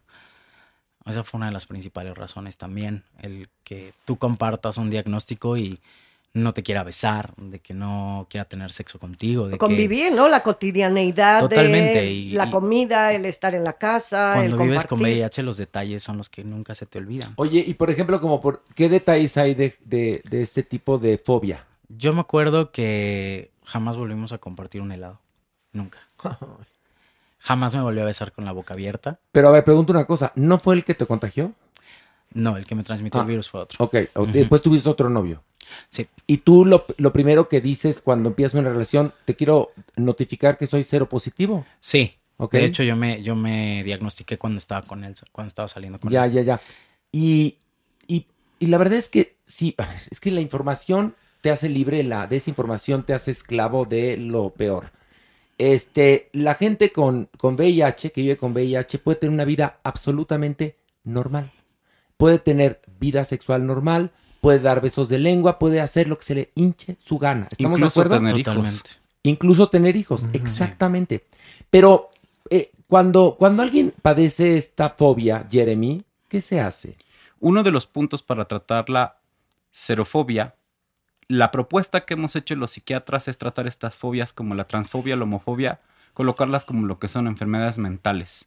Porque son enfermedades mentales que generan costos y discapacidad tanto a las víctimas como a los propios usuarios. Pero para una persona que padece, que padece, que es Sí. ¿tiene una enfermedad mental? Yo creo que sí. ¿No será desinformación? ¿No serán tabúes? Hay, ¿Atavismos, como dice Pilar? hay además esos elementos de de- desinformación, atavismos, tabúes, Sí. pero también hay elementos de enfermedad mental en donde la persona tiene ideas repetitivas todo el tiempo, incluso ideas paranoicas e ideas de daño pseudoobsesivas con respecto a temas que desconoce. Y esto es un elemento que además le genera a la misma persona discapacidad y problemas en sus relaciones sociales. A ver, Jeremy, una cosa, puede que no sea una mala persona como lo estamos planteando, ¿no? Sino que de verdad te ama profundamente, es tu pareja, pero tiene este miedo incontrolable de pensar que se va a contagiar. Me imagino, o- y, y por eso viene este rechazo. No es más allá, como cuando uno tiene una fobia que no es lógica, Sí, ¿no? que, Que por, no por es- decir una estupidez, pero claustrofobia. Es que aquí el 50% de los fóbicos, específicamente las personas transfóbicas, con educación, amor y tolerancia, pueden superar fácilmente como estos temas. Desaprender eso. Desaprender. Pero el otro problema es que el otro 50% pueden ser personas con elementos fundamentales muy fuertes que va a ser mucho más difícil y hay que tratarlos desde otro ángulo. A ver, yo tengo una pregunta para Laín. ¿Cómo luchas en contra de la serofobia? Tú, tú, como persona, como activista, como cero positivo, ¿cómo luchas? haciéndome público todos los días, haciendo público lo que hago, haciendo público que soy una persona que puede hacer ejercicio, siendo una persona que tiene una pareja, haciendo público que tengo un abuelo, que puedo comerme unos tacos, que puedo hacer todo lo que yo quiera si estoy tomando mi tratamiento. Tengo preguntas para ti sobre esto, Lane. ¿Desde hace cuánto eres indetectable? Porque esa es la palabra importante aquí. Indetectable soy a partir del 2016. ¿Qué significa ser indetectable? Es cuando tu copia, tus copias de virus son tan bajas que Ajá. ni siquiera un estudio de laboratorio puede detectarla. y por lo tanto, mm, ¿tampoco eh, transmites el virus? Si eres indetectable, eres intransmisible. No es puedes decir, que no transmites el Lo virus. cual es buenísimo. Sí. Pero todos recomendamos tener sexo con condón siempre o ya lo puedes tener sin condón. Nosotros podemos recomendar muchas cosas, pero es derecho de las personas que vivimos con VIH disfrutar la sexualidad de forma plena. Si nosotros planeamos tener sexo con condón, está bien. Pero si nosotros planeamos tener sexo sin condón, también está bien. Que también cabe decir que no nada más es el, el VIH, también están las ETS, que entonces hay que cuidarnos, Ay, hay que protegernos. No, no, no, no le No estamos es poniendo nada más este caso de VIH condón. No, es ETS ¿Tú, condón. tú qué edad, perdón, te puedo, eres muy joven, ¿qué edad tienes? 33. Pues eres muy joven. Pero cuando éramos, bueno, yo cuando, Cuando- estaba, a ver, estaba es que joven. vayamos a nuestra Ay, sí. época, a Ah, mí me no, toca. Es que a mí me toca toda la universidad, la verdad, y ustedes lo saben, muchísimos de mis mejores amigos mueren, ¿no? De VI- VIH. Y en ese momento que no había la información que hay hoy, que es un tema que estás recalcando, Horacio, era el miedo, era inconcebible. O sea, yo no sabía si porque respiraran cerca de mí, por nadar en la misma alberca. Tomar el por- tubo del metro. por lo que ¿no? fuera. O sea, sí la desinformación, claro, entre más hemos aprendido y más personas se han hecho visibles, evidentemente, se nos ha quitado, a mí personalmente desde hace mucho, pero sí sé de muchas personas que siguen teniéndolo. Pero entre más información tienes, estás más lejos de ser fóbico, de tener esta Sí, xerofobia. Otra cosa, perdón, está pasando como con el COVID, que por ejemplo, con el COVID no sabemos y estamos aprendiendo junto con los médicos muchas cosas del post-COVID y los efectos, etcétera. Cuando yo soy adolescente y leo, porque fíjate, me entero de que existe el VIH porque muere un actor muy famoso, Rod Hudson, muere en París, en una clínica, porque los europeos están más avanzados con respecto a los estadounidenses, y entonces Rod Hudson viaja a curarse este cáncer gay, así le decían, a Sí. París, y muere en París. Y yo estoy, yo soy adolescente, no he empezado mi vida sexual, y encima gay, imagínate la carga que tenía. Eres gay y hay una enfermedad para los gays. Entonces yo siento, me paralizo. Y entonces tardo en comenzar mi vida sexual, bueno, etcétera. Es otra cosa que ya trabajé y que está resuelta. Luego nos toca montar una obra importantísima que se llama Un corazón normal, que montamos aquí la señora Bolívar y yo, que habla justamente de esta historia, de cómo surge el VIH en Nueva York, específicamente. Es una obra escrita por Larry Kramer, que era eh, seropositivo. Es más, el actor que interpreta el papel principal, Brad Davis, muere de VIH. Él muere de VIH. eh, hacia Netflix y entonces habla de esta lucha. Curiosamente, porque así es el arte, nos toca a Pilar y a mí vivir eh, situaciones de la obra en ese momento en México. Nos toca un día ir con las autoridades a pedirles apoyo para hacer esta obra, etcétera, porque creemos que es importante y nos tratan No, bueno. con las patas como trataban en la obra a Netflix y sus amigos. Bueno, Sí, ahí ¿qué tal Guadalajara con aquel eh, promocional? Bueno, Monterrey también, espectacular? ¿no? Fue. en Monterrey, Monterrey. Guadalajara y Puebla Qué nos bajan la publicidad del gobierno porque Por un nosotros beso. estábamos, ni siquiera se daban el beso, No. estábamos promoviendo la y homosexualidad. que ese tema ya no importaba en ese momento. Exactamente.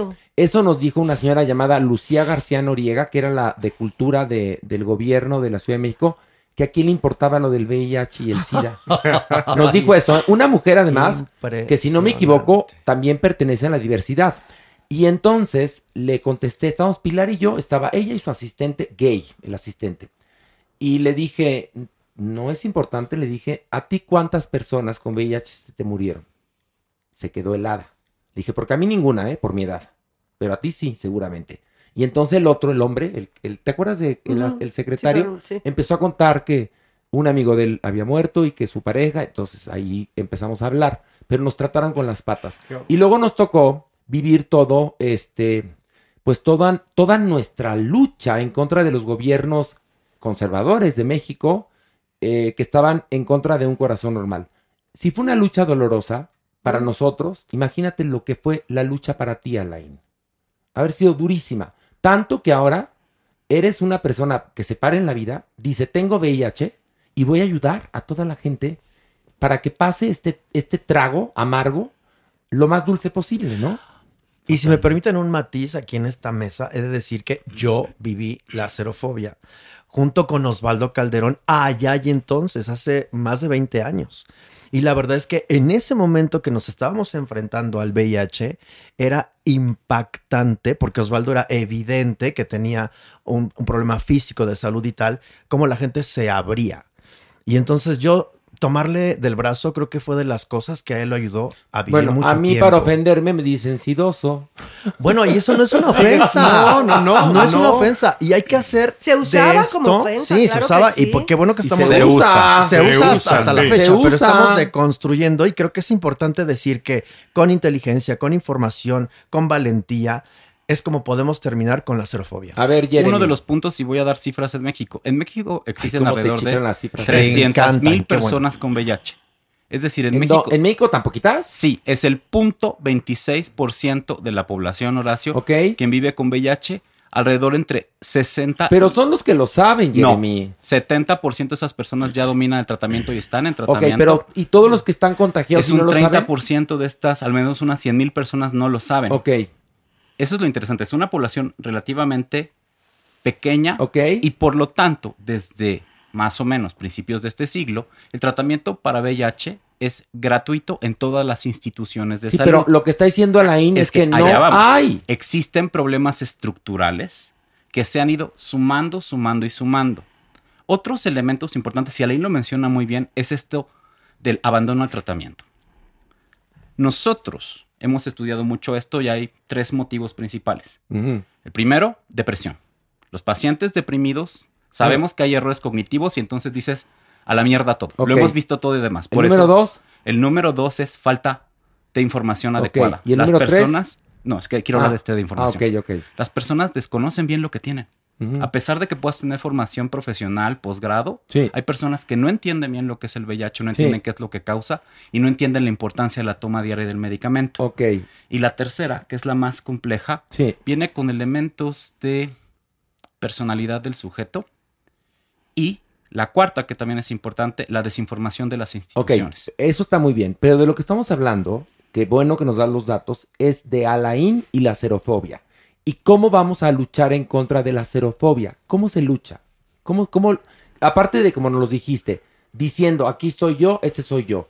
Pero hay herramientas que podamos darle a la gente para que se quite esta fobia y entienda que el VIH es una enfermedad como cualquier otra, como el COVID, como la diabetes, etcétera. Yo creo que si ponemos en perspectiva que el VIH y el SIDA son problemas de salud pública en México y que todas las personas que estamos teniendo actividad sexual estamos propensos a tener VIH, podemos empezar por ahí. Y lo segundo, creo que también desarrollaría la idea a partir de hace cuánto no nos hacemos una prueba de VIH. Porque nos sentimos muy exentos y muy exentas a un diagnóstico Bueno, que vemos lejos. El a mí no me va a pasar esta latente. ¿Cómo, ¿Cómo ves tú, Alain, con la hiper archire contra ultra conectividad que tenemos, que por supuesto que ayuda a que haya mayor número de relaciones sexuales? ¿Cómo ves este, los cuidados? ¿La gente se protege, no se protege, les vale madres? ¿Qué? La gran mayoría, el uso del condón está en desuso. Eso hay que decirlo. El uso del condón está en desuso. ¿Por el PrEP? Hay nuevas, hay nuevas formas de prevención como el PrEP, pero también hay que tomar en cuenta que el PrEP de alguna u otra manera es un medicamento antirretroviral que afecta a largo plazo al hígado y a los riñones. Alain, ¿qué tanto esta generación, sobre todo la más joven, le ha perdido el miedo al VIH? Pensando esta idea de que es una enfermedad tratable o es una condición con la que puedes vivir el resto de tu vida, que hay medicamentos eh, para, para, para controlarlo y bueno, perder un poco el miedo justamente al, al Yo creo que de eso es una parte del, de que han perdido el miedo, pero también la otra parte es de que el VIH y el SIDA no está públicamente actualizado en los medios de comunicación, en los gobiernos. Yo no veo ni una campaña, ¿eh? No, No de publicidad. Salió de la pero no veo, conversación. pero espérame, prevención, no veo ninguna campaña, nada. pero no únicamente de eso. Sino de eh, eh, prevención del cáncer testicular, del cáncer mamario, del cáncer cervicuterino. No veo publicidad de eso, ¿eh? No, A ver, Jeremy. Yo les quiero recordar que además del VIH desconocemos datos de sífilis y gonorrea. También. No sabemos en México, realmente no hay cifras ni boletines específicos que reporten las otras ITS. ¿Y sabes qué pasa con eso, Jeremy? La gente cuando le, le ocurre, no sabe a dónde ir. ¿Cómo te pueden localizar a la, in- la gente? En Sí. redes sociales. ¿Cómo estás? Mayormente eh, Twitter, Instagram y, Facebook. eh, arroba alainhu, W-H-O, alainhu.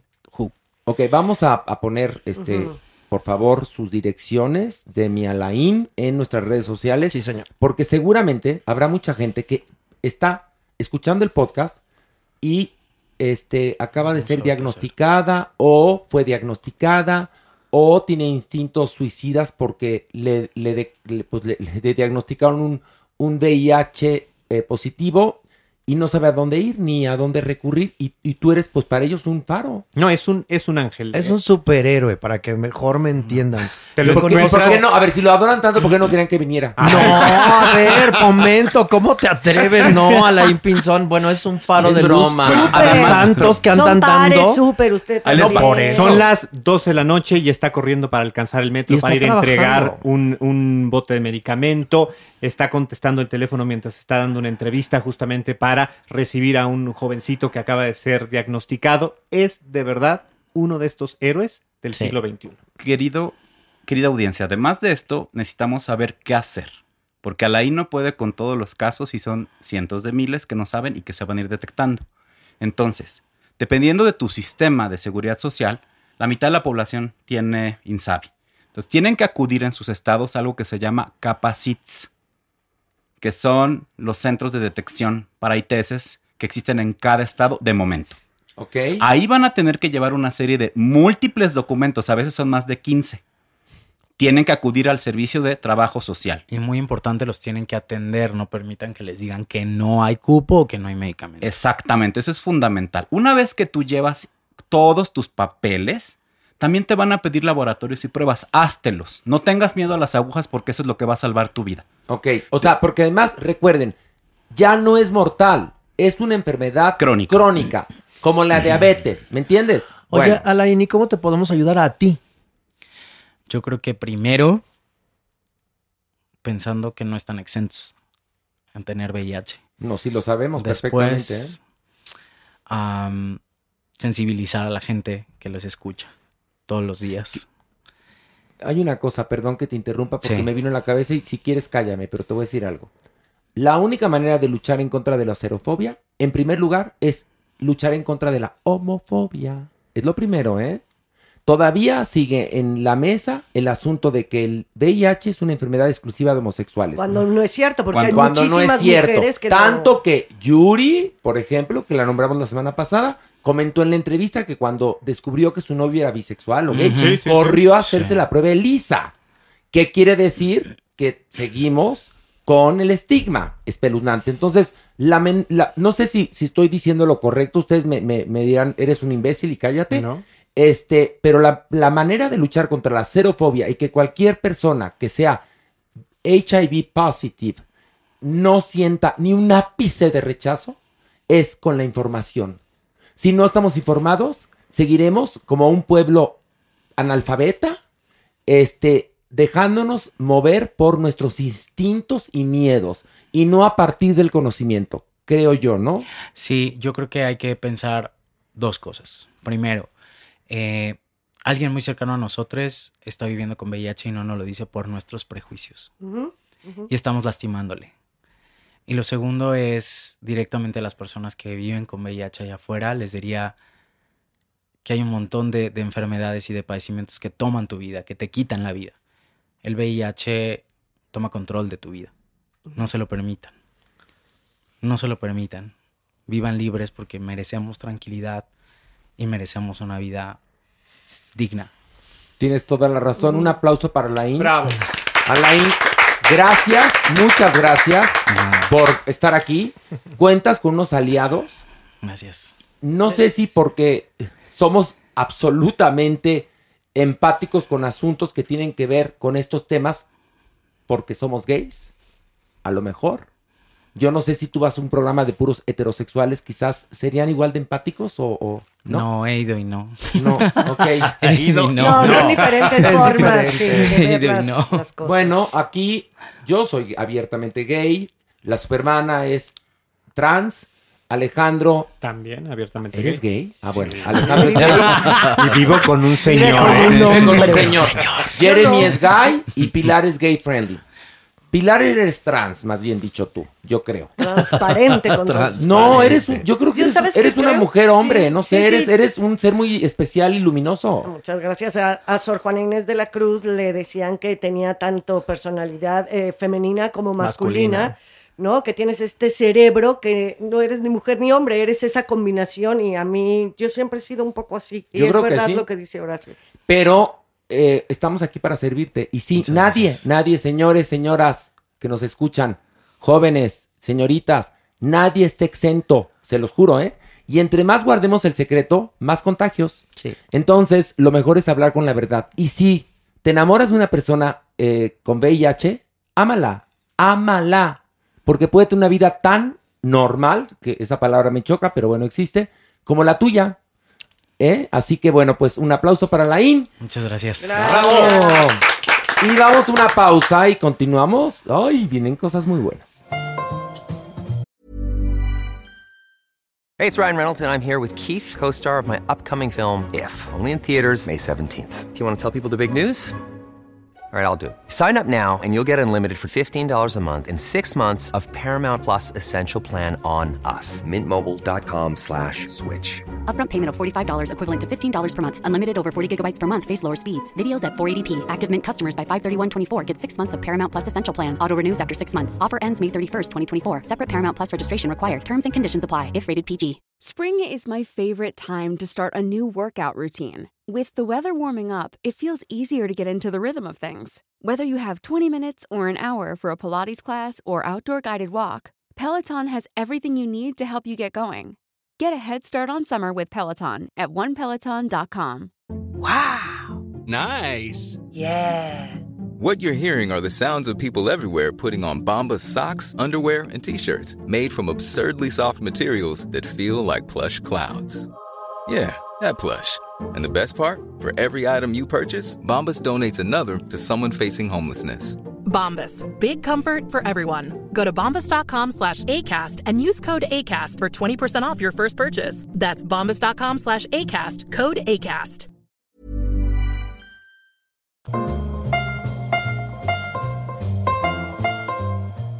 Y bueno, tenemos un temazo, un temazo en verdad que está apenas naciendo y va a dar mucho de qué hablar. Seguramente usted ha escuchado o leído en redes sociales del poder prieto. Bueno, para darnos luz acerca de esto, están aquí en la cabina dos grandes invitados.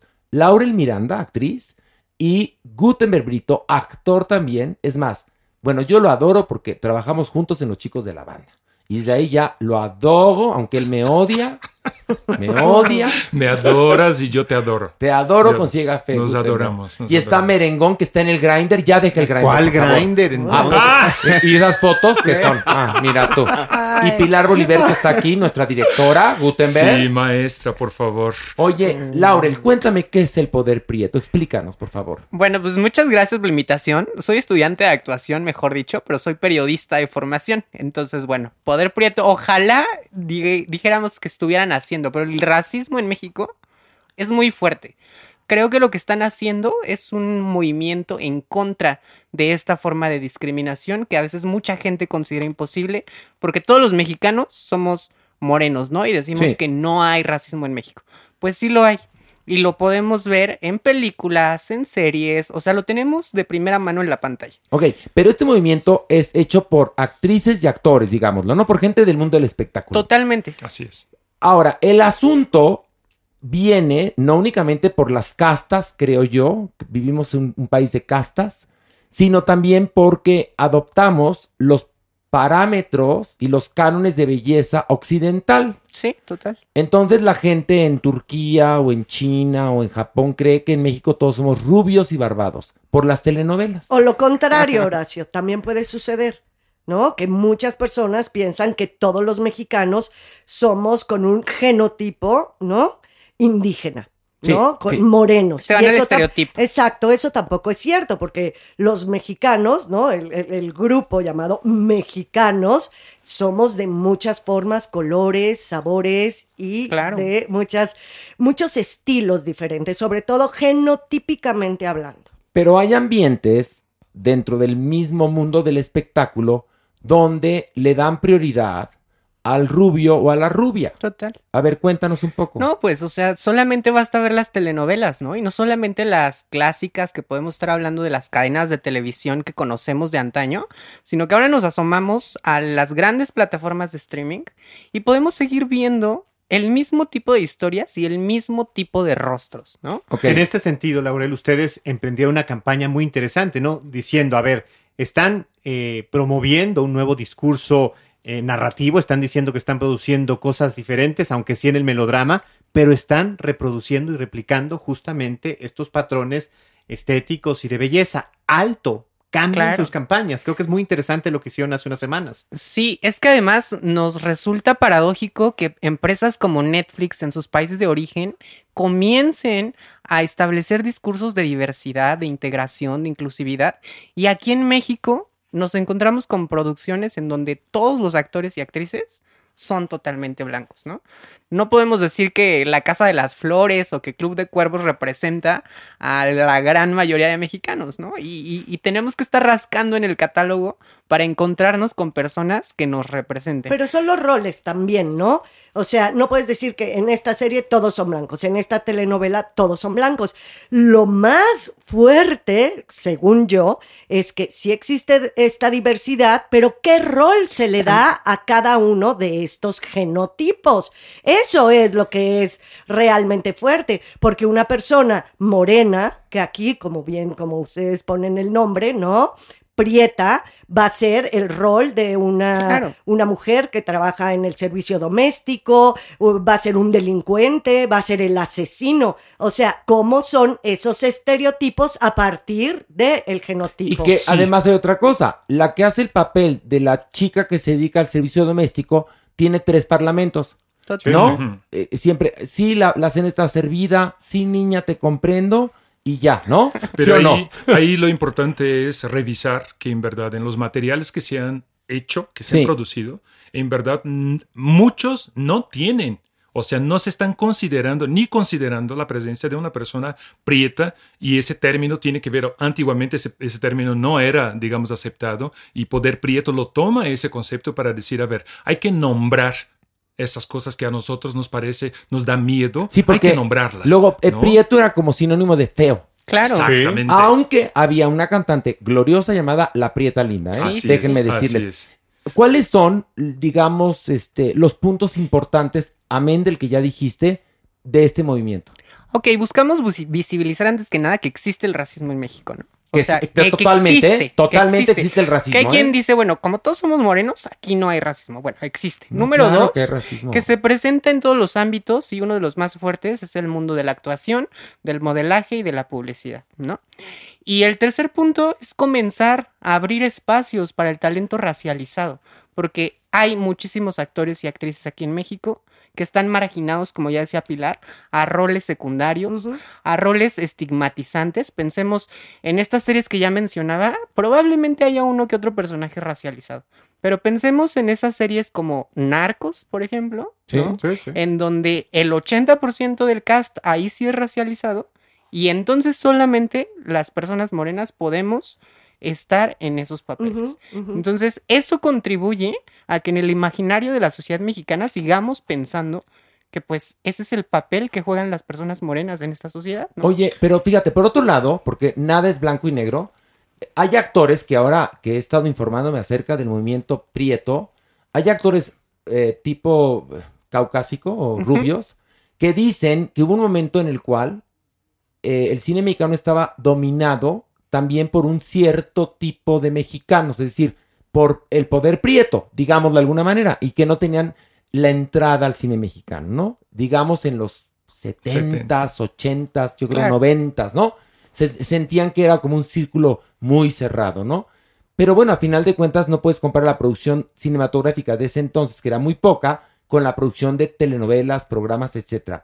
Y actualmente hay una, o había una gran producción de cine, y lo que nos llevaban eran las estrellas de telenovela al cine. Sí, sí. Y estas actrices que hacían telenovelas en Televisa ahora están protagonizando las series en, en las plataformas. Entonces, tienen toda la razón ustedes. No, claro que toda- Acuérdense una frase, Horacio, que yo he dicho muchas veces con respecto al racismo de este país, que nacer rubio y de ojos azules en este país es tener comprada una profesión. Sí, Es o un sea, privilegio. imagínate lo fuerte que estoy diciendo. En ¿eh? México ser rubio es una profesión, ¿eh?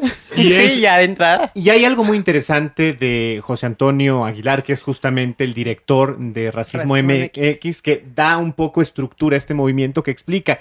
Hay algo que pasa en México muy interesante.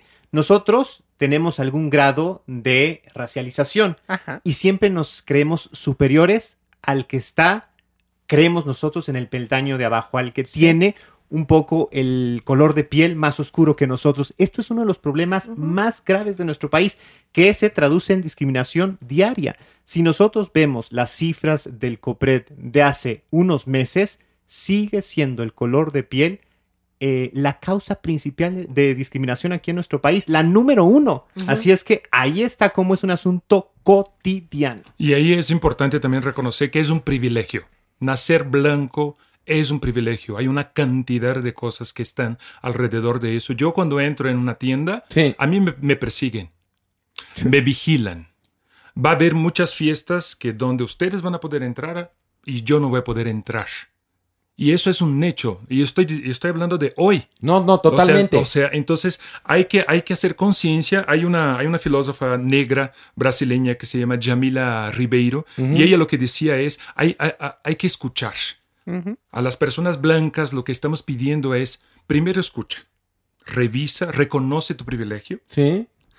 y seguir aprendiendo con relación a lo que nosotros estamos tratando de levantar la voz. Y muchas veces esas personas blancas no les va a parecer interesante porque ¿por qué un negro está hablando? ¿Por qué, ¿Por qué otra vez viene a hablar de eso? Se siente incomodado. Se siente incomodado porque nuevamente esa persona blanca quiere tener el poder de la única voz. Seguir manteniendo los pre- privilegios. Exactamente. este, y entonces eh, eh, ella, ella dice, hay que incomodar. Y si no se incomoda, no hay cambio. Necesitamos incomodar. Y a ustedes, productores blancos, directores blancos, directoras, personas del medio que tiene poder, por favor, escúchanos. Sí, porque además te hay, cuento una Hay cosa. otras historias para contar también. O sea, hay- quizás hay historias donde únicamente va a haber gente de cierto color o de cierto tipo, porque así lo marca la historia. Pero en las series, en las telenovelas, Sí, o oye. sea, en el cine, es Horacio. para buenos o malos actores nada más, Sí, sí, sí. independientemente de, de su color de piel. Ahorita, eh, o, eh, lo, lo que yo voy viendo del, del medio produ- de, de producción en México es que de repente otra vez necesitamos aprender de los europeos. Los europeos nos tienen que da- dar la línea, decirnos, ¿no? Ahorita está la película de Macbeth Sí. y donde ponen Denzel Washington, ¿no? Este, está Denzel Washington. como eh, Macbeth. Macbeth. Sí. Pero en este país, ¿cuándo vamos a ver eso? Pero- si yo he visto, si yo he llegado a ver aquí producciones donde presenta eh, este Otelo pintado de negro. Bueno, eso ya, espero que ya no se haga. No, ¿eh? mejor me callo, Horacio. No, ya ni me digas, pero me ya digas no, no, no, no, no, no. Todavía Bueno, pero sigue, to- te voy a ¿Todavía? Todavía O sea, el blackface. Todavía sigue. Sí, sí, sí. A ver, cuéntame. Tú como actriz, ya me dejaste el lado, ¿eh? Así Sí, es. ¿no? Tú como actriz, ¿a qué te enfrentas día a día? Porque los actores van a los castings, ¿no? Sí, pues mira, yo también me atraviesa otra, otro tema. Soy una mujer trans y claramente siempre hay un patrón. Hace poco nos llegó un casting en donde se pedía que ya estuviera la transición completa. ¿Sabes? Con Sí. todo eso, lo, con todo lo que eso implicaba. Y el tema del racismo también atraviesa porque si te das cuenta, la mayor parte de actrices o actores trans que aparecen en pantalla tienen que cumplir con ciertos estereotipos que volvemos a lo mismo, son los estereotipos caucásicos Sí, sí, sí. de- del personaje blanco, súper delgado, súper atractivo. Entonces, es muy violento de pronto encontrarte, número uno, con esos requisitos que atentan contra tu persona, ya no con, con tu talento, es con tu persona. Y número dos, enfrentarte a los ojos de quien está examinando eso, ¿sabes? Porque porque te están valorando como persona. No, te- no, no están valorando tu talento, tu capacidad. Y hay una cosa, usted dirá, ay, qué ridículos estos que están en el podcast hablando. No, Claro. no les ha tocado vivirlo, ¿verdad? No, ser grupo vulnerable, Ándale, diferentes ¿verdad? y con diferentes aristas, no Oye, nada más una o dos. ¿no? Luego, pero también en este movimiento prieto hay personajes un poco iracundos, ¿estamos de acuerdo o no? Confrontativos, diría Eh, yo. Pero tiene eso de levantar la voz, Horacio. No, No, Yo, yo estoy a favor Tiene de levantar la eso. voz, pero no a favor de dividir. O sea, es decir, yo entiendo, es decir, yo tengo, Gutenberg, nos conocemos perfectamente. conocemos. Tú has vivido mi lucha, ¿no? Así es. Y yo he vivido tu lucha. Pero luego ha- hay gente que puede dividir y generar un encono cuando tenemos, porque a final de cuentas, la única manera de acabar con esto es con la información. Así es. Es la única manera. Es que Pero una causa no decir algo. cancela la otra. No, Entonces, no, pero- eso tenemos que tenerlo pero- claro. Pero sí quisiera decir algo. En Poder Prieto respetamos la individualidad. No, nece- no necesitamos, no queremos que todo ese grupo piense de la misma forma. No, está Al bien. contrario, ¿no? Entonces, en ese sentido... Pero no generar en- odio. oh, pero pues lo- ahí tiene esa línea de respeto donde nosotros estamos confiando en esa persona de que las actitudes y las acciones que están tomando, que sepa también que representa Ahora, un grupo, yo hablo ¿no? de Tenoch Huerta, que es el más visible, que por algunos momentos es como iracundo, digámoslo. Debe tener su historia personal y debe tener sus razones, pero hay modo y manera. Porque Mira, yo, yo ahí te voy a decir varias cosas. Número uno, sí hay personajes confrontativos dentro Sí. de Poder Prieto. Yo incluso me podría catalogar dentro de esos personajes. Eh, me parece también que a veces las personas que formamos parte de poblaciones vulneradas estamos como tan cansadas, tan en el hartazgo, Claro. que decimos, ¿qué culpa tiene la gota que colma el vaso de que las demás lo hayan llenado? ¿no? Y a lo mejor a una persona le tocó la, más, la mala suerte de que yo me le pongo rabiosa. ya, ¿no? ya. Eh, y también por otro lado creo que hay que ser muy puntuales en que sí desde Poder Prieto decimos, el problema no es una persona, un grupo de personas, es un sistema. El sistema ancestral, racista. y que, y que trae una que historia viene de, de- de la colonia. de la colonia Exacto. y la conquista y sabemos que también hay un gran mestizaje porque no podemos olvidar que la mayor parte y muchos de los que se dicen 100% poder prieto ya también hay, a- ahí hay un mestizaje, Claro. ¿sí? Entonces también somos los mexicanos, eh, eh, es un crisol enorme. ¿No? Lo que decía Horacio al principio, lo de las castas, que si no lo tratamos como castas, yo lo trataría como un crisol, que incluso eso nos hace ricos. Como un ricos, espectro. exacto, pero nos hace ricos como cultura Y también, saben ¿no? que hay muy interesante en su movimiento que yo aplaudo, que sí efectivamente hay estas figuras eh, muy mediáticas, muy, eh, muy llamativas. Y con- Pluralidad. es, pero, y además de la pluralidad, hay una horizontalidad. Así es. Prácticamente la voz de cualquiera de ustedes se escucha igual. eh, adoptan discursos, eh, eh, banderas, muy interesante que veamos a un Romeo, eh, a un Romero quizás en un antro con esta bandera igual de potente que ¿A, a Tenoch. quién dijiste? Romero es un, un, un- Ah. un- un, eh, DJ que está Ah, justamente ya, ya. en los antos de ver, la zona rosa. ¿Quiénes con la están en misma este bandera. movimiento de la gente que conocemos? Pues por mencionar, sí, Romero, Tenoch Huerta, Maya Sí. Zapata, eh, en su momento Yalitza Aparicio también apoyó Oye, la causa. Espérame, ella tendría que abanderar la causa. Pues yo, yo no creo, sé, ¿no? yo no Pues creo por que- famosa, se me ocurre. Ah, ¿no? bueno, pues nada, nada más por eso sí. No, bueno, porque por a ver, visible. por visible, pero hay que aprovechar. Pero O sea, ahí- pero ahí- nominada al Oscar, pues que utilice su fama a favor de que se abran las puertas Pero para los es, compañeros. pero ahí es otra vez, Horacio, esa libertad, Claro. ¿no? La libertad de que el grupo, de- de- exactamente como Alejandro dice, es horizontal. Bueno, a pero- lo mejor por una cuestión de tiempo, a lo mejor por una cuestión de actividades o lo que sea, ¿no? Este, hay personas que están... Sí, pero que a ver, hay personas que hay están más cosa, activas y Todos otras somos personas parte, que están todos atrás. somos parte del problema. Todos. Así es, Sí. así es. Yo soy hijo de oaxaqueña con señor de Tijuana. Y salí así, pues así es la vida, ¿no? Somos mestizos. Todos, criollos, no sé, no mestizos. Mestizos, mestizos, criollos mestizos. no. Pero bueno, mi abuelo era un hombre oaxaqueño que peleó en la revolución y tal cual. Este, pero se casó con una mujer que tenía, digamos, rubia y entonces pues sal- mi mamá salió mezcladita. Pero yo en mi vida he tenido esos asuntos, esos pruritos ni nada. Yo creo que el mundo se divide y eso lo aprendí desde que acepté mi homosexualidad en gente buena y gente mala. Sí. Pero ¿cómo le vamos a hacer nosotros?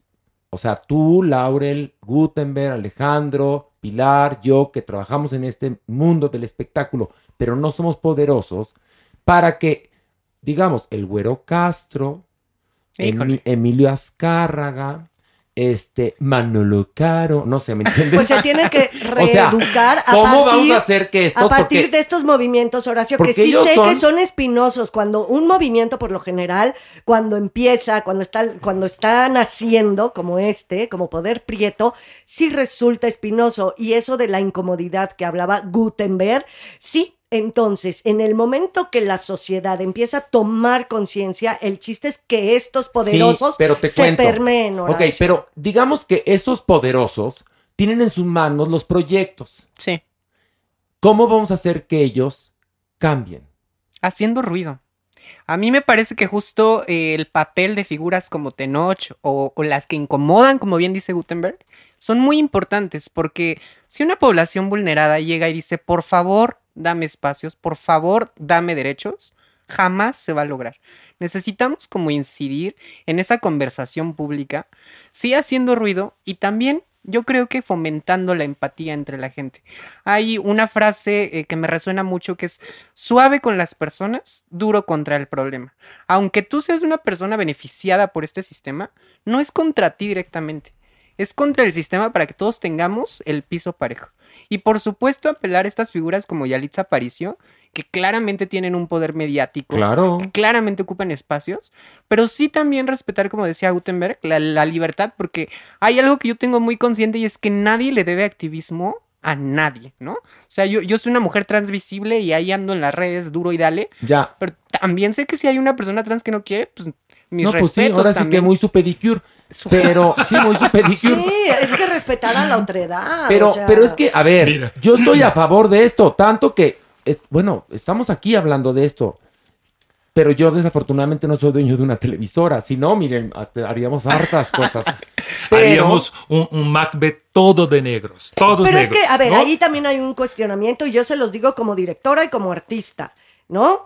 Es, yo tengo que tener mi conceptualización de ese, de Romeo y Julieta, ¿no? Así O es. de Otelo, eh, y yo quiero que todo el elenco sea eh, moreno, que sea prieto, que sea... eh, de ascendencia indígena. Que es un proyecto- poner. es un proyecto que yo voy a proyecto hacer. que- que se me antoja, se me antoja hacerlo.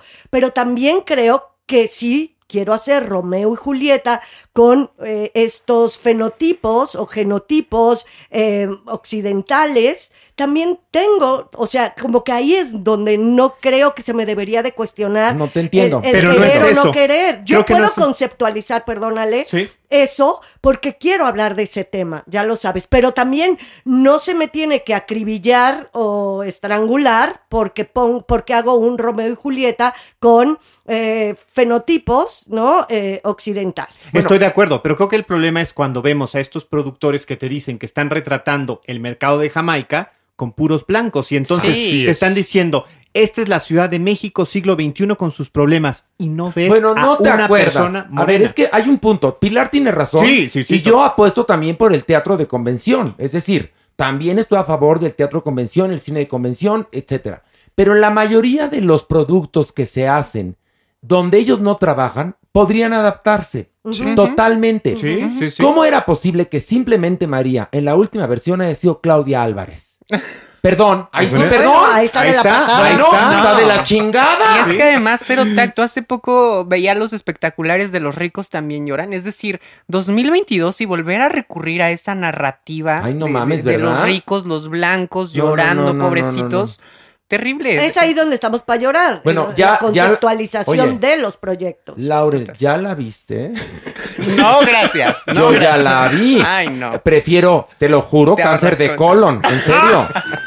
No, no, no. Horacio. No mamen, chinguen a ¿Y, su y madre, serio. ¿De ¿Qué? dónde cuentas las historias? Chinguen a su madre, los ricos también lloran, ¿eh? No crean que... No, Ah, claro. Mira, Menos ¿quién- mal, menos mal. Oye, ahorita, Quisiera- ya me dijo Horacio.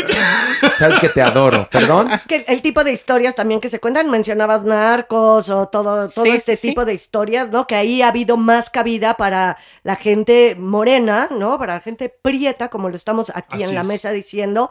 Pero eh, los roles y qué historias se cuentan. Creo que hay millones de historias interesantes, amorosas, eh, horrendas, divertidas, o sea, con todos los géneros posibles, donde cabe, donde cabe cómo somos, quiénes somos y no es. te inventes. Pero hay varios obstáculos que tenemos los mexicanos con respecto a esto. En primer lugar, decidieron algunos genios hace años que la televisión, por ejemplo, era aspiracional. Oigan, qué, qué grave, ¿eh? Sí. Entonces, todos tendríamos que aspirar a ser rubios y barbados. Todos. Y ellas de ojos azules, con el pelo así rubio, o por lo menos ser como Verónica Castro. Y no. Y entonces esta influencia que viene del monopolio de Televisa, porque si tú analizas, no sé, pero el cine de la época de oro quizá le daba más cabida a, a- a distintos fenotipos, aunque venía Aunque con gran influencia de sí. Hollywood, ¿no? Ajá, Y también acuérdate Pero que ahí también- era, eran blancos. Ahora, tú estabas hablando de pintarse la cara como negro para hacer un Otelo, ¿no? Así es. En el cine de oro eran mucho más blancos y los maquillaban, ah, que Sí. se nota. Hoy No, pero por hoy los también- maquillaban pero también a más había- morenos, Horacio. Sí, Pilar, pero también estaba una Columba Domínguez que Sí, sí sí, sí, protagonizaba. sí, sí, sí. ¿Me entiendes? Es Sí. decir, eh, estaban, había actores y actrices totalmente morenos o prietos, O como le queremos sí. decir, actuando y teniendo papeles importantes. Importantes. Sí. Pero luego viene el monopolio de la televisión y la decisión de Emilio Azcárraga de que íbamos a ser aspiracionales. Y ahí torció la puerca, el, o sea, la- Ya nada más un el rabo chiquitín, que... un chiquitín con lo del cine. Acuérdate que estamos, en ese momento eh, se está formando el concepto mexicaneidad Sí, en sí. México. Ese concepto no existía antes, ¿no? Ese se funda en los 30, 40, 50. Entonces ahí sí estaban con esto de absorber, de querer retomar toda la cultura indígena. Entonces por eso existían. Hoy por hoy se olvida eso y la aspiracionalidad es ser arquitecto rubio, blanco, Ahora, bla, bla, bla. entonces, bla, ¿qué bla. vamos a hacer, chicos? Ahora, en el caso, doy un pequeño ejemplo de Sí. Brasil, ¿no? Brasil ha luchado desde los 80, obviamente desde antes, pero desde los 80, hablo desde mi experiencia de vida, ¿no? Ya voy a cumplir 50 años, este, pronto. Entonces, este, esa, esa etapa de los 80 que yo pude ver cómo las comunidades negras tuvieron que abrir antros para negros, porque no permitían que los negros entraran a, a- a sus antros. Tuvieron que, en los 90 tuvieron que abrir revistas de moda para negros. ¿En los en, 90s? En los 90 Ok. abrieron revistas de modas para negros porque las modelos negros no tenían trabajo. Pasaba lo Por- mismo, nada porque más tenía que... que, copiar. ¿no? Oye, pero perdóname, ¿TV Globo? ¿TV Globo? Pues Tú veías la señora, por lo menos había muchas que llegaban a México. Los protagonistas eran blancos y los sirvientes eran negros, ¿eh? Exactamente. entonces, peor todavía. entonces, en ese sentido, ahí eh, eh, es muy importante también que no, que no perdamos de vista cuáles son las consecuencias, ¿no? Las, las ¿Cuáles consecuencias son de las eso. consecuencias? Dice este, el investigador académico de la, de- del Colmex, que se llama el doctor Patricio Solís, Sí. él nombró algunas cosas que, que- que traje que yo creo que son Por favor. importantes, ¿no? El acceso a, a la salud, oportunidades educativas, ocupacionales, económicas, acceso a la justicia.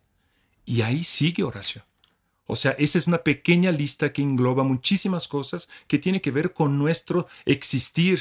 Cuando yo voy a hacer un casting, yo Claro. voy con mi ser, yo voy con mi persona, no, no pretendo ser otra.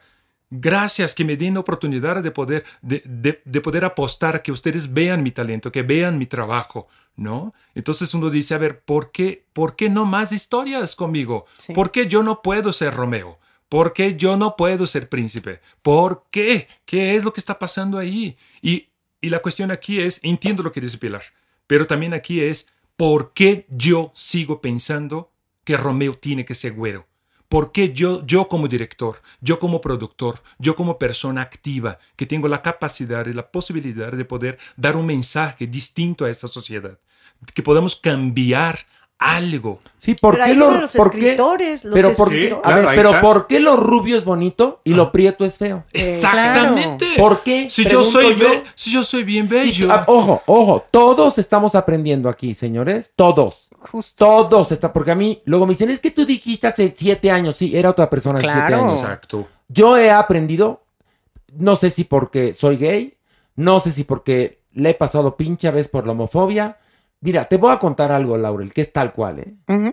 No me llaman a mí para anunciar ni raticida. ¿Por qué? Porque soy Qué homosexual. No. Te lo juro. Sí, sí, sí, te, lo creo. Lo juro. Te lo creo. O sea, porque además te voy a contar algo. Y no es culpa de. Es culpa de no sé quién. Eh, Es que justo El hablabas sistema, de algo muy, sistema. muy importante, la educación. Y hablando de lo que vamos a hacer, sí, ya decía yo, el ruido, pero hay que reeducarnos.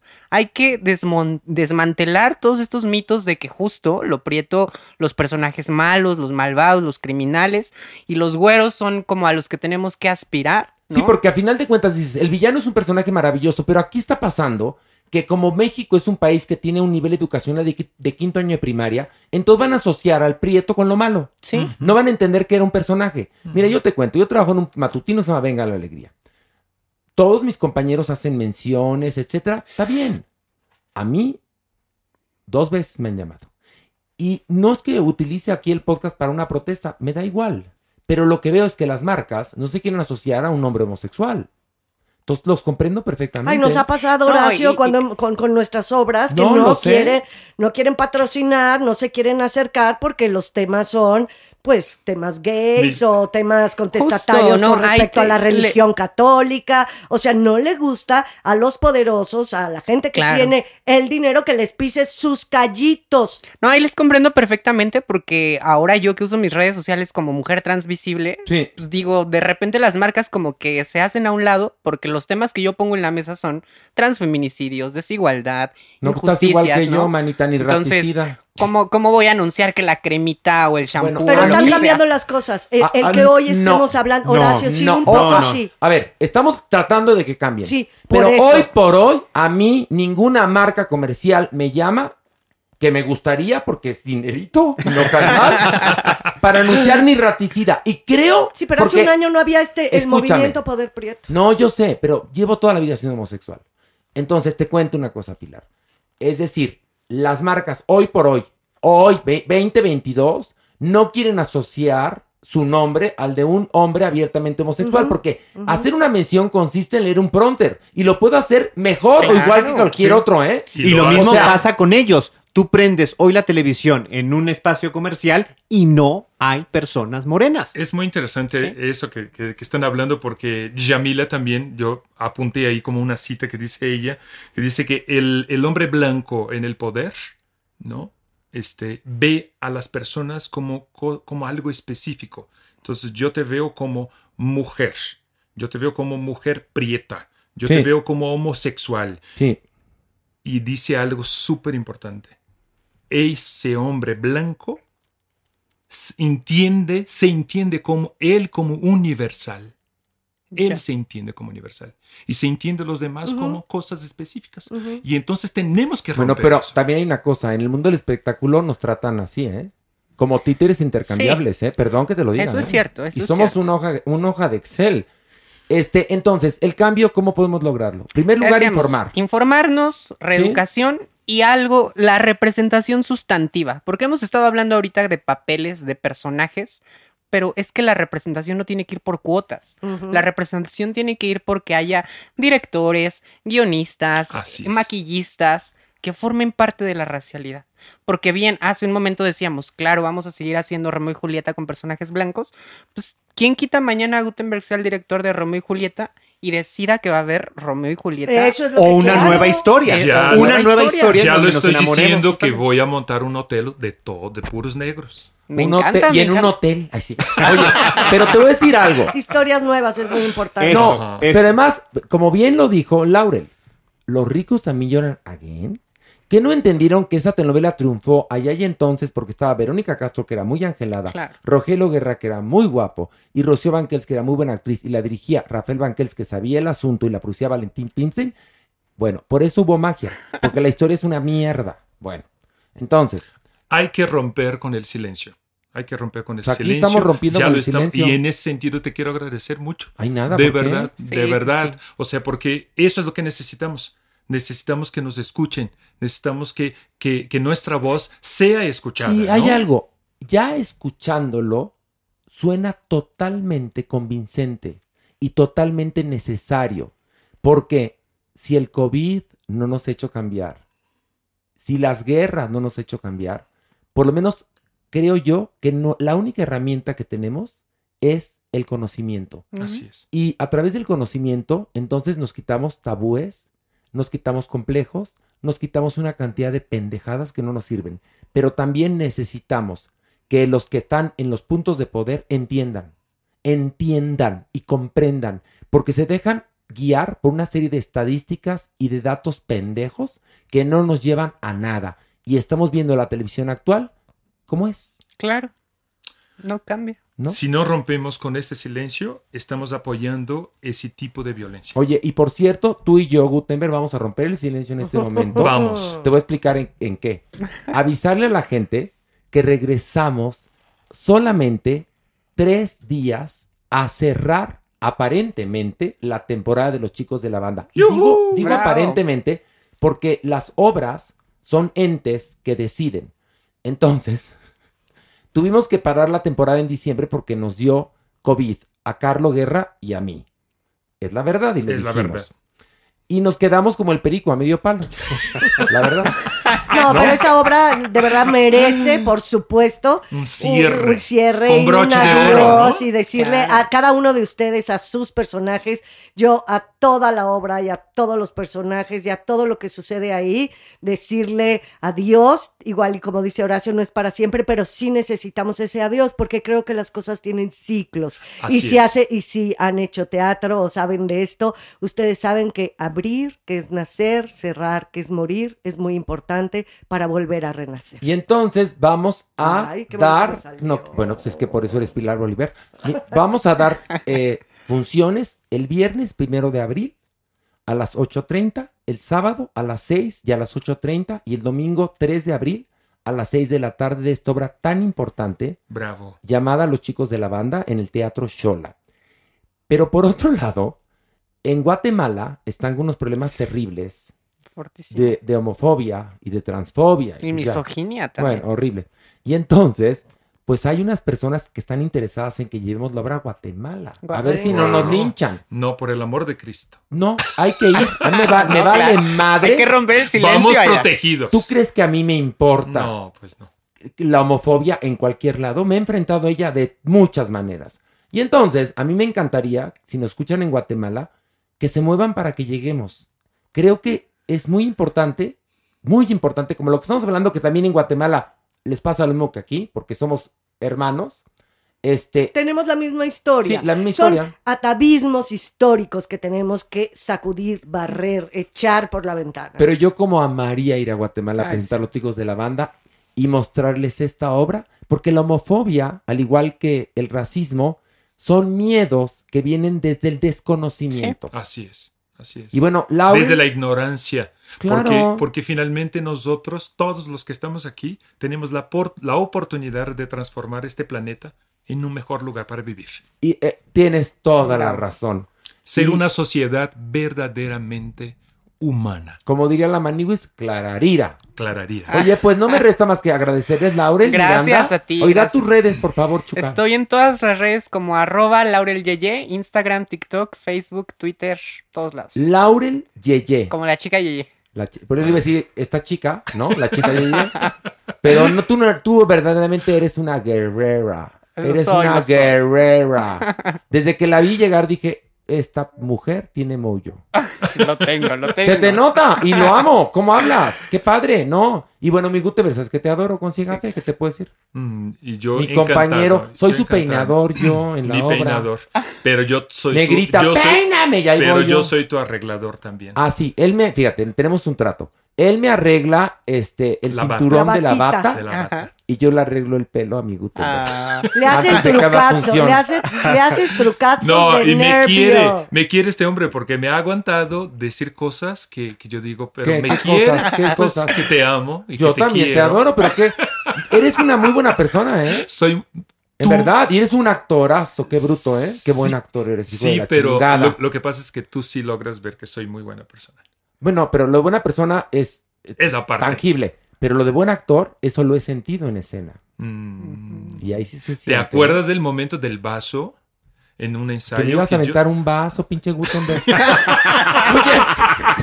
hay una escena, hay una escena re fuerte en la obra. Bueno, la obra está llena de escenas fuertes Está. y de escenas que te mueres de la risa. Pero hay una escena que estamos montando que es una escena muy racista, además. Así es, así es. Donde yo, ese, no, el personaje Michael le dice cosas espantosas a, a Bernard, que es Gutenberg. Y entonces hubo un momento en el ensayo que estábamos tan, tan metidos en que Gutenberg agarró una copa y la aventó, chat, le dije, oye, no, cabrón, me la ves sentar en la cara. ¿Te acuerdas? Y entonces ya es ro- running gag, de que Gutenberg va a agarrar su copa. Horacio, Bueno, muchísimas gracias, de Ay, verdad. nada, ¿qué tienen que Muchísimas agradecer? gracias. Nada, al contrario, somos uno. Somos uno. Somos uno. Somos Claro. uno. Este es nuestro país, chicos. Aquí todos somos de todos colores y de todos sabores. Y lo tenemos que entender. Lo tenemos que entender porque si no lo entendemos, vamos a darle un mundo peor, como diría Cristian Castro a nuestros hijos. Se los juro. No, Bueno, y hay espacio para todos, ¿no? Claro. Todas, Sí. todes. Todos cabemos. Exactamente. Nada más tenemos que hacer cosas bien hechas. Es lo único. Claro. Exactamente. Sí, porque mamadas no. No, y que no olvidemos, no olvidemos del amor, del corazón, de, de- de poder mirar al otro a los ojos, saber que el otro también tiene sueños, saber que el otro también tiene claro. deseos, tiene ilusiones, no, respetarlo. Y que, y respetarlo que nosotros, que nos dedicamos a esto, que amamos con tanto corazón, porque verdaderamente amamos esto, vamos a hacerlo más plural, porque además la cultura, el entretenimiento, son parte del tejido social que está tan putrefacto en Sí. nuestro país. Total. Bueno, pues Laurel Miranda. Muchas gracias eres por la un invitación. encanto. Y vas a regresar en dos semanas, En ¿verdad? dos semanas por acá nos vemos. Cuéntanos de qué vamos, Vamos, a a hablar. estar hablando de un tema muy importante, muy polémico, que es el feminismo radical trans excluyente y cómo es que este discurso ya está también cobrando vidas, está No lo violentando entiendo. Qué bueno cuerpos. que vas a venir, porque yo ahí Es que es me justo. quedo gelé, frozen, no entender, mi no entender nada. Es, ahí Pero sí no te no. voy a mentir, yo tampoco entiendo ese feminismo, pero lo, lo vamos a Pero poner a él aquí lo sobre vamos la a mesa. poner todos los días. Oye, porque hemos aprendido, porque estamos aprendiendo todos, todos estamos aprendiendo, que una mujer trans es una mujer ya. Claro. O sea, yo ya le quitaría el término trans, ¿no? ¿Hace falta? Yo digo que sí, para visibilizar. Ok. Para, Todavía para sí. decir, mira, soy una mujer trans y tú en tu cabeza piensas que las mujeres trans solo podemos ser trabajadoras sexuales, estilistas, que son oficios buenísimos, Sí. pero podemos ser más. Sí, Entonces, claro. yo soy mujer trans, soy periodista. Si allá en la audiencia hay gente que es trans y que sueña con ser un profesionista, que sepa que se puede. Entonces, por eso me importa todavía la visibilidad de la Sí. etiqueta. Ok, entonces. Son los tiempos. ¿no? Los tiempos de cada término y cómo se manejan. perfecto. Bueno, pues eh, Laurel Miranda, actriz, gracias, activista, un encanto eres. tú. Gracias. Mi Gutenberg te odio. No, no es cierto. te adoro. Y nos vemos ahora. Ah, doy, doy mis redes, ¿no? Solamente Ay, pero Instagram. Arroba Gutenberg Brito. Oye, ¿y por qué no tienes más que Instagram tú, en serio? Solo Instagram. ¿Y por qué no tienes Twitter? Tengo Twitter, es, es igual. Ay, Gutenberg, en serio. igual. Gutenberg Brito P. Ahí me encuentran, chicos. Ay, Twitter, ay, Twitter, niño, Twitter. No yo muy- soy niño Twitter, ¿eh? Sí, yo Tú sí. Bueno, y también Instagram y Facebook, ¿verdad? Merengón. TikTok nos falta nada más. No, TikTok no. No, no poder, yo ahí Es lo tampoco. único que No, no, que ya. entrarle. Son demasiados hijos que atender. No me veo haciendo la coreo todos los días. la No, pero No, TikTok, ya sé, espérate, estoy no. bromeando. Hay una gama infinita Claro. de temas y de formas de hacerlo. Era un lugar común, Ah, un muy bien. pequeño chiste. Bueno, de aquí nos vamos, ¿sabes a dónde? ¿A dónde?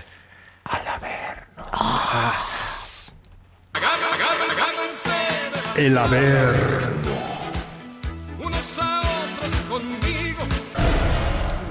Ay, estamos el equipo completo para bajar el averno. Ay, qué susto, ay, qué susto. Merengón, ¿qué tienes? frío. Pues ahí sí, güey. Es que en vez de hacer calor, que vamos a bajar al avernos, empecé a sentir frío. Pero es que este en este punto es el punto. In between, in mande. between. El punto in between. Ah, ay, ¿Ok? habla bien. Manigo, ¿estás listo? Nunca estoy listo para ver a la doñinini, pero ahora sí, porque le tengo notición. así Fíjate que, el día que se perdió la Maniwis, la mamá fue a la delegación, bueno, a la alcaldía.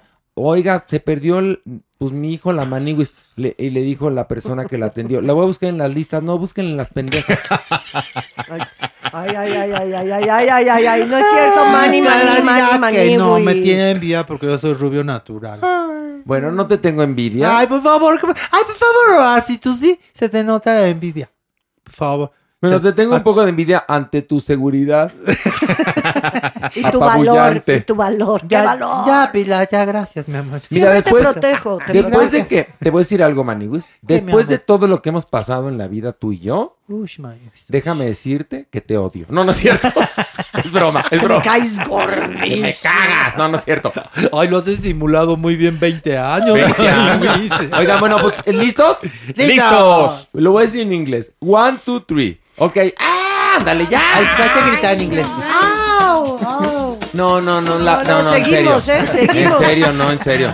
No, a- andamos buscando musicalizador, ¿eh? Se los aviso. ¿Por ¿eh? qué? ¿Qué les pasa, Doñi. muchachos? ¿Cómo están? Ay, señora, ¿cómo está usted? Aquí tocando la maraca. ¿Tocando la maraca? Ah, pues, ¿Y ahora ¿no- por no qué la oíste? maraca? ¿No oíste el fondo musical? No, sí, pues lo oí, Ta, ta, totalmente. ta, Muy sabroso. Tenga Oiga, cuidado. ¿Por qué? ¿Qué? Pensé que nada más estaba moviendo su manita y que los huesos sonaban. Pues tú ya por ahí las traes, mana, ¿eh? No, tú ya por ahí amor. las traes. Oiga, No, tenga cuidado de ¿Por tocar la maraca, porque ¿Por la pueden confundir con la calaca tilica y flaca. Ay, qué simpático el Joto viene hoy. Hoy sí, ven. simpático viene el araña. Oiga, chispa. espéreme, doña le tengo una pregunta así, derecha a la A flecha. botapronte. Ya empezaron, según noticias que hemos recibido, a grabar la bioserie de usted. Permíteme. ¿Es verdad? ¿Sí? Y estamos preocupadísimos. sí, tú, y mira era el, yo, y ese mira era el yo. primero. eh, Bueno, ver, pero, pero no. por eso ya, bueno, ¿bajamos? No, Bajemos, pero ya le hicimos la ya. pregunta. No, ya estamos aquí abajo, ya bajaron. Ya, ya. A ver, entonces, a ver. Este es un, esto es un, este, In between. eh, no, es una botanita. Una botánica. Antes de, de comer. Ándale, arráncate, espera. Ándale. Felicidades, doña Nini. Porque por fin ya empezó el rodaje de su bioserie. Híjole, la cara de la doña la tendrían que ver, Dios mío. La va a interpretar nada más y nada menos que Sandra Echeverría. Igualita usted. Una actriz deslactosada. Va a Ay, usar? no, a ver, a ver, no, no, no, no. ¿Qué? No diga eso. ¿Qué? Ella es guapa. Además, le escogieron por eso. Porque su físico era muy parecido al de usted. ¿Qué? Más que el Ajá. físico, A la ver. estructura Su ósea. estructura ósea. Exactamente, Ajá. fue por O lo que sea. la escogieron. A ver, y no va a ser la única actriz. Ah, ¿no? No, que la va a interpretar. ¿Va a haber ¿no? más? Sí, porque vamos a ver etapas de su vida. No doña me digas. Ah, Porque aunque usted no lo crea, usted fue más jovencita, fíjese, en algún momento. Así es que también la va a interpretar Jimena Romo y también ¿Y esa Abril Vergara. ¿Y esas dos quiénes son? Soplas, no, no es cierto. Oye, pero ellas Ninguna de son. No sabemos, ninguna de las dos se parece, la verdad, a María Félix. Ah, ¿ya Pero viste las ¿qué fotos? importa? Ya vi las fotos. Hay Oye. una, les cuento ya el chisme más Sí, grande Sí, de claro, por Sí. favor. Hay una que tiene los ojos claros, Ah, tiene los ojos No, verdes. Ay, Ay, Oigan, ¿qué y yo tiene, pregunto, ¿ya de muy viejecitina la va a hacer López Tarso o quién? no, pues digo, pues si Horacio, Salvador Sánchez me encanta tu es sentido del humor. Vicente Fernández de viejito, que antes fue Pablo Montero, ¿por qué no puede ser López Tarso? Claro, ¿Usted? por supuesto. Váyanse a pitorrear a otro lado. Tú, Oiga. horrendo Larailo. ¿Cómo qué, señora? Pues yo le estoy diciendo. Eso es una broma, es No. Él no está broma. inventando la realidad, él solo le está documentando. Tú cállate, ¿trajiste Así pasteles? sí, Sí, trajo. sí, sí trajo. ¿Y qué Para- tal estuvieron? Buenísimos. ¿Sabrosos? Pues a mí ni un cacahuate, fíjate. Pero usted, Ah, ¿usted tiene está intestinos? muerta. ¿Qué? ¿Tiene intestinos? Tengo intestinos y por dónde, fíjate. Oiga, Oye, Pero a ver, hay una cosa. A ver, vamos a, aquí tenemos a una autoridad en la materia que es Pilar Bolívar, sí. alias Pilu. Ay, ahora sí Ya, no, ya es broma, en es broma. redes cuando me quieren botanear todos mis Oye, seguidores. pero, a ver, pilu, pilu, La no. estructura ósea de María Félix Mm, no la tiene Sandra Por Echeverría. supuesto que no, pero Que la no. escogieron y uno de los argumentos, porque Pues. mucha gente preguntó, pero ¿por qué esta chica? Y uh, alguien de la producción dijo, porque su estructura ósea es muy parecida a la de la doña. Eh, hablemos de la cara, ¿eh? Estructura ya, ya. ósea facial y que ya con el maquillaje y la caracterización parece ser que va a ser idéntica. No, va a quedar una caricatura, perdón. Pero, a ver, la pregunta es, Perdóname. no creo que tengan el presupuesto que se necesitaría para poder recrear las distintas etapas de María Félix. Por otro lado, no sé si eh, Sandra Echeverría es la actriz idónea. No lo sé, yo, No creo, lo yo es. creo que no. Yo te lo digo que no. Sandra no es. Echeverría sería más idónea para hacer la bioserie de Marisol Sosa, la hija de José José, se los juro. A esa sí se parece, sí. Pero creo yo que entre las famosas, yo hubiera elegido a Bárbara Mori. Quizás podría ser, pero tendría que ser una gran actriz, que creo que Bárbara Mori no lo es, para lograr lo que Marion Cotillard logró interpretando a Edith Piaf en esa película que dio el Oscar. La Estás hablando de actuación. Bueno, la, sí. la esencia, Sí. interpretar la esencia de una persona no es cosa fácil. No. El repetumbe, esa mirada, la ceja de lujo, el pelazo, No. la cintura, por favor. Que además otra cosa. La actitud. Tú, quién como? El francés. Claro, tú tendrías, ya. tú tendrías como espectador que al momento que empieza la bioserie, ver a María Félix. Así es. Mm. No ver a alguien intentando. Intentando. porque además, Haciendo. qué difícil trabajo de actuación para no caer en la parodia, Pilar. No, va a Terrible. ser terrible. Va a quedar una caricatura. Es más, permítanme. Ay, ¿yo ¿Y por qué? Toma, Oiga. por traer esa nota tan chafa y horrenda. No, pero es que es real, doña El problema no es él, no, el- no es el mensajero, es el mensaje. El No, problema no es que lo que están tú no quieras suavizar. No, estoy defendiendo la tú. verdad. Y también le traigo parte del elenco. A ver, y ¿Hay más? pregunta. ¿Hay más? Clararina. ¿Qui- ver, ¿Quiénes van? Guillermo García Cantú. ¿Y el, a quién va a ser? A Dolores del Río. Dolores del ¿A Dolores Río. del Río? ¿No? Ana Podría Berta. Spin, que quién sabe. Al Indio Fernández. ¿Quién más? Tú sigue, yo te voy a decir. Ramón Medina. No sé ni No quién sé es Ramón es. Medina. Elena Rojo. Elena, sí. Elena Rojo Rojo, ¿todavía Vitola. vive? Vitola, ¿no? A ver, síguele. No, no sé ni los conocen. Pero ¿cuál fue la otra Josh que Gutiérrez. dijiste? ¿Quién? Josh Gutiérrez. Ah, va a ser Pardavé. Jimena Ayala. Ah, Jimena Ayala va a ser a Columba Domínguez. A Columba. Esa sí le puede Perfecto. quedar. Marquín Sí. López. Ay, Martín López te va a hacer un Jorge Negrete precioso. Precioso. Sí, ¿qué más? Úrsula Pruneda. Ah, Úrsula Pruneda va a ser, te voy a decir aquí, La a nana. Quique. A Quique. ¿No? A Quique. Oye, pero ¿qué edades van a manejar? Porque si nada más es Sandra Echeverría. No, No. que ya di- no, acabas Y de- de Jimena decir Romo. que son No, tres. pero ya de grande, Pero- grande, ah, muy no grande sabemos, de sí. edad. López Tarso, estoy sugiriendo no, yo, ¿no? ¿sabes quién podría haber sido? Una actriz que es muy, muy guapa, que se parece a la doña. ¿Quién? Ya mayor. ¿Quién? Gloria Peralta. Ah, no, pero Gloria Peralta es, tendrá 50 años. Por, no, por eso, ya no la edad de esta chica Sandra, sino que ya una Pero doña Sandra- más tiene- grande. Sandra Echeverría tiene 40 y Sí. tantos. Sí, pero ya 40 y una doña más grande, puesto que va a Definida. ser una bio, o sea, una Sí. serie biográfica, tendríamos que ver también a la doña de una edad adulta. Claro. ¿no? Imagínate tú nada más. ¿Quién va a ser a Pedro Armendáriz? ¿Quién va a ser Bueno, ese acá hombre? hay un punto, Por acá hay un punto. Lo, lo va a producir Carmen Armendáriz, Sí. que merece todos mis respetos. Que vivió esa época, que es hija de Pedro Armendáriz. El problema no es de Carmen Armendáriz, seguramente ella, que es una mujer talentosa, eh, que vivió esa época, que está empapada, que pertenece a, a la realeza del cine nacional, etcétera, tendrá buenas intenciones. El problema es que la produce para Televisa o con el dinero de Televisa. Y ahí Y está, entonces va a quedar, aunque Carmen haga magia, hay más probabilidades de, ojalá y me equivoque, que quede como la de la de Vicente Fernández. Ay, ay, ay. No, no, no. Que- no, no, que- no, no, no. pero La verdad es que es, es que es, es dificilísimo. Pues sí, esto. dos más dos es cuatro. Y si todo lo que hemos analizado en los últimos tiempos, ¿no? La verdad es que pues tiende a, a- a que A no eso. va A fallar, sí. ver, ¿en qué momento Televisa nos ha sorprendido con Don Tonavi? ¿Tú No. se necesitaría para la serie de La Doña el dinero de Don Tonavi Sí. y los directores de arte de Don Tonavi, el director de Don Tonavi y los actores de Don Tonavi? Sí, pues, Exactamente. Y aquí no Sí, tenemos que la nada de doña eso. fuera inglesa. ¡No! A ver, María Félix es una figura importantísima. Gracias. Internacional. Gracias. Internacional. Internacional. Con una- Gracias, Berengón, gracias. Perdón, con una belleza. Amo Gracias, Horacio, con, gracias. con una Gracias, belleza Pilar. que no la Cállate tuvo ni la más gigante estrella de Hollywood. Bueno, o sea, a ver, Horacio, al nivel. Vamos, vamos a ponernos. Vamos a a nivel bajarnos. suyo era Ava nivel, Gardner. Por favor, exactamente. o Ni más ni menos. Merle Oberon. Por su, en, en O su momento, Vivian Lee, Vivian en, Lee. en su momento la mujer más guapa, ¿eh? ¿Quién? Fui, en su momento. ¿Usted? Sí, claro. Sí, sí. Decían, tan pronto yo iba a bajar del avión a donde yo llegara, Sí. cuidado, una mujer deforme. ¿Sabes por qué? Porque decían que tenía los ojos más grandes que los pies. Y la gente se Mm. quedaba chata al verme. Bueno, pues ahí está. ¿Tú de Ahí qué te está. ríes, Jotorrendo? Ay, me estaba acordando Rendo. de un chiste. Ay, De no A ver, cuéntalo y si está bueno nos reímos. y si no te madreamos, ándale. Pues no, la verdad no era chiste, nada más me reí. De- Ay, ¿Te das pero dice, ay, ay, que Mala. aguas, Acuérdense. aguas con la ojona. Oigan, repente. acuérdense de estas estrellas de los 40 y 50, de estas mujeres bellísimas y hombres preciosos que llenaban la pantalla. El mismo padre de Carmen Armendáriz, Pedro María. llenaba la pantalla. Guapísimo. Dolores del Río llenaba la pantalla. Titanes. Columba. Columba Domínguez, llename la pantalla. Estamos hablando de titanes, Horacio. Sí. Y aquí con esas actituchas, as- artistuchas horrendas, no tiene actituchas. ningún nivel. Actituchas, Mira, tú cállate porque ya me tienes ahorita brincando. Mira, mira cómo está brincando. Hoy como María. Ay, llegó, don señor, el caballero. Soy un caballero de sabor antiguo que no pido tregua ni tampoco amigo. ¿Cómo están?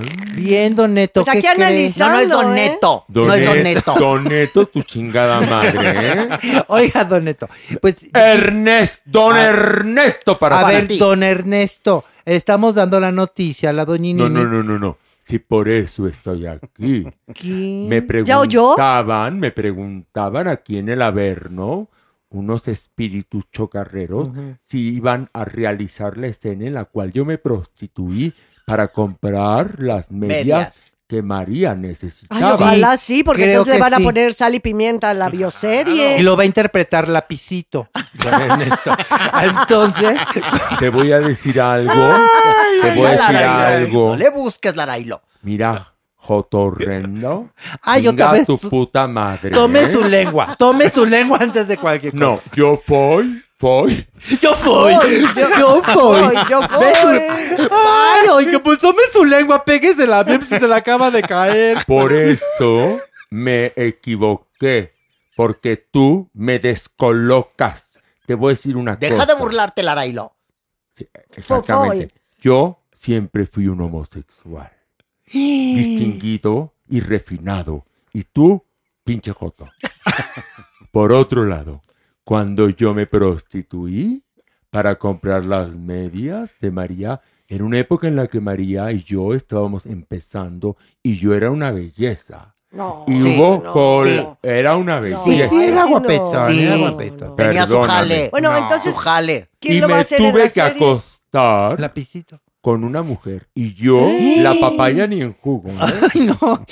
para comprar unas medias Ay, que no, quería sí. María en esa época estábamos en guerra y no había medias Sí. ¿sabes cuántos palos me eché? Ay, no, pues la- ni uno. como 15 Ay, no, don Er- Ay, no, pobre. Sí, es un gran esfuerzo. Y tampoco era el color que me gustaba, no eran tabaco, pero me las tuve que poner.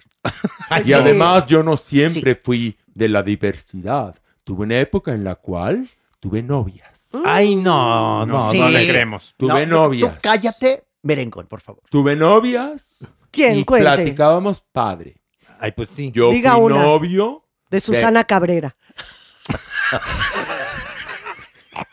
Estás acercando al callejón. de los miedos. Besototes a Susana acercando. Cabrera, que está en el cielo. besototes a esta que ya se va también del programa. Por favor. Nada más quiero saber quién invitó aquí al convivio a Ada Carrasco.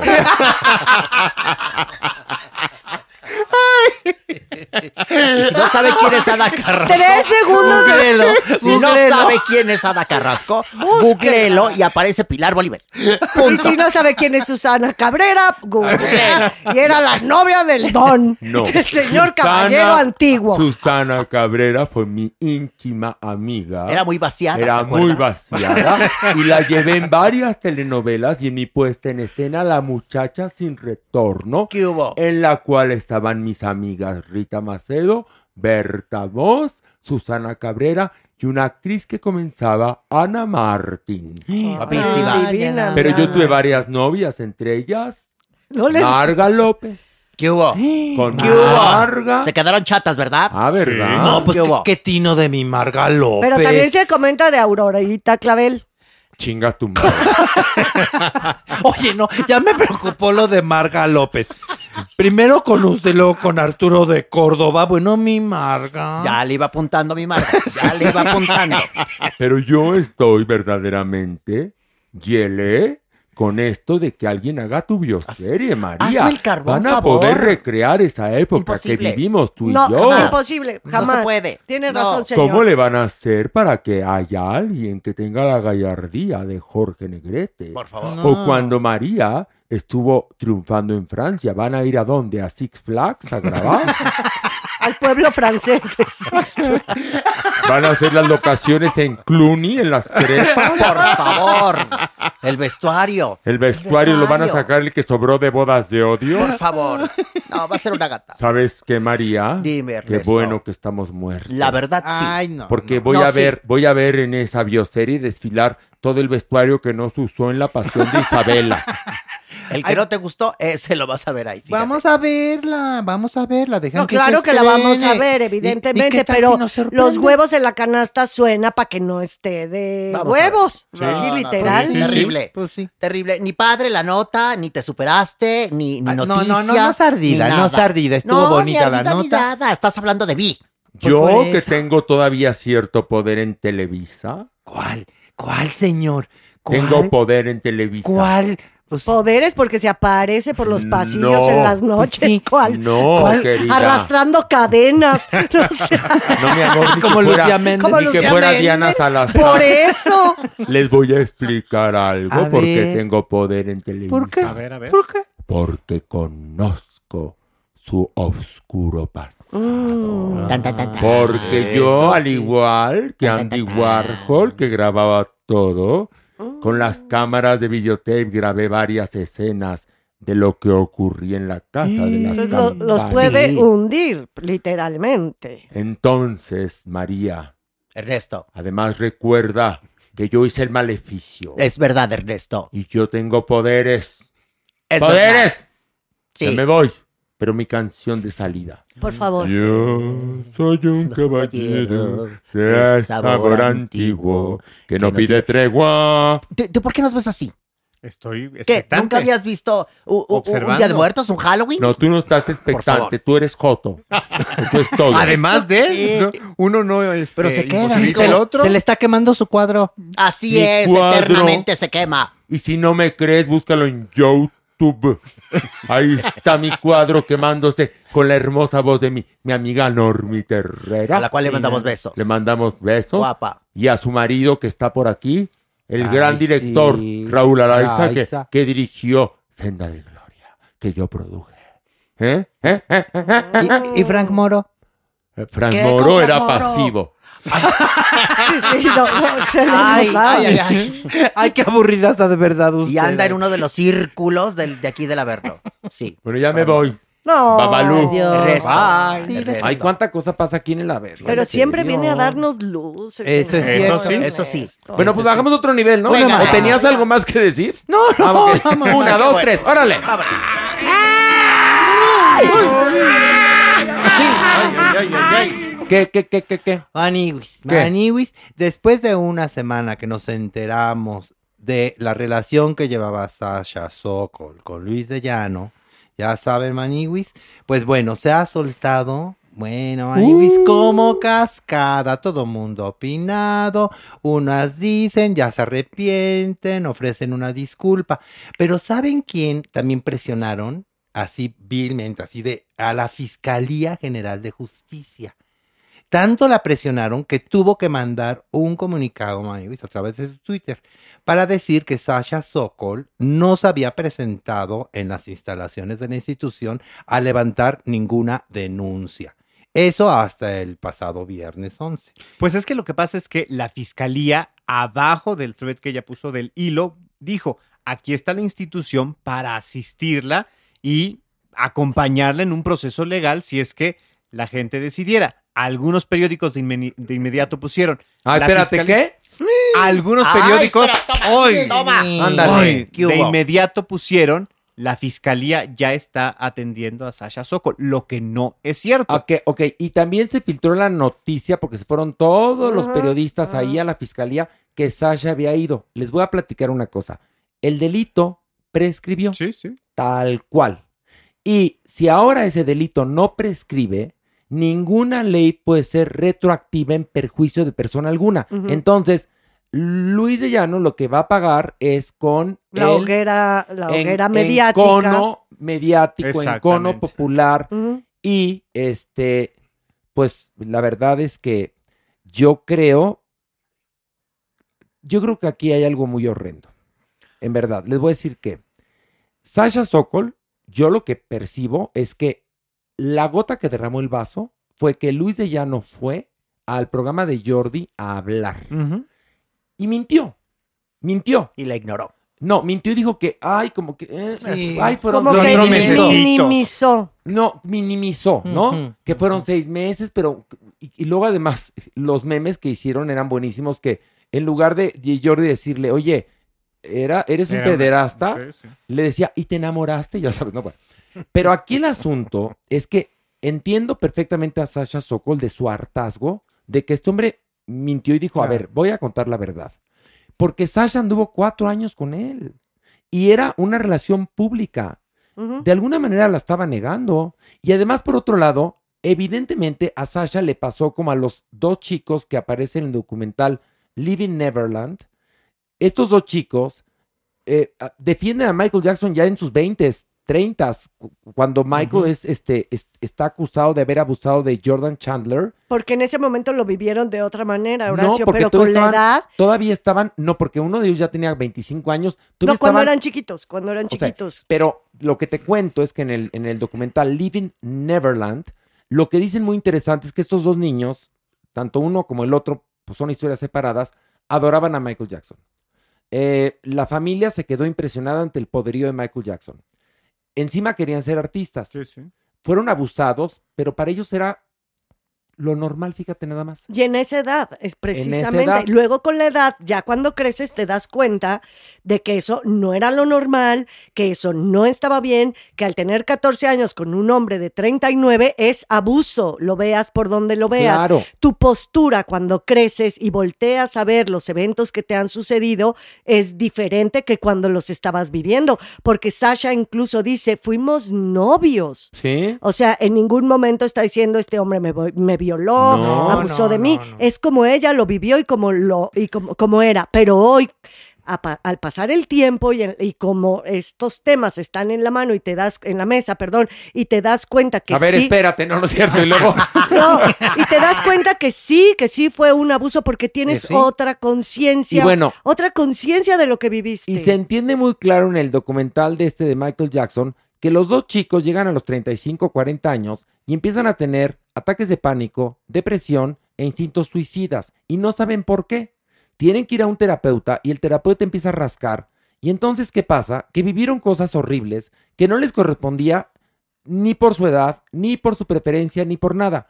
Imagínate Sasha a los 14 años andando, 15, con Luis de Llano, cuando le correspondía andar con un novio de manita sudada, ir al centro comercial, al cine, a comprar un helado, quizás trabajar en alguna obra de teatro. ¿Descubrir su sexualidad? Descubrirla con alguien de su Por edad. favor. No, y era penetrada por un señor de casi 40 años. Sí, sí. O sea, evidentemente esta chica la ha pasado mal. Y en su carta se lee claramente que no va a volver a hablar del tema, que tenía que sacarlo.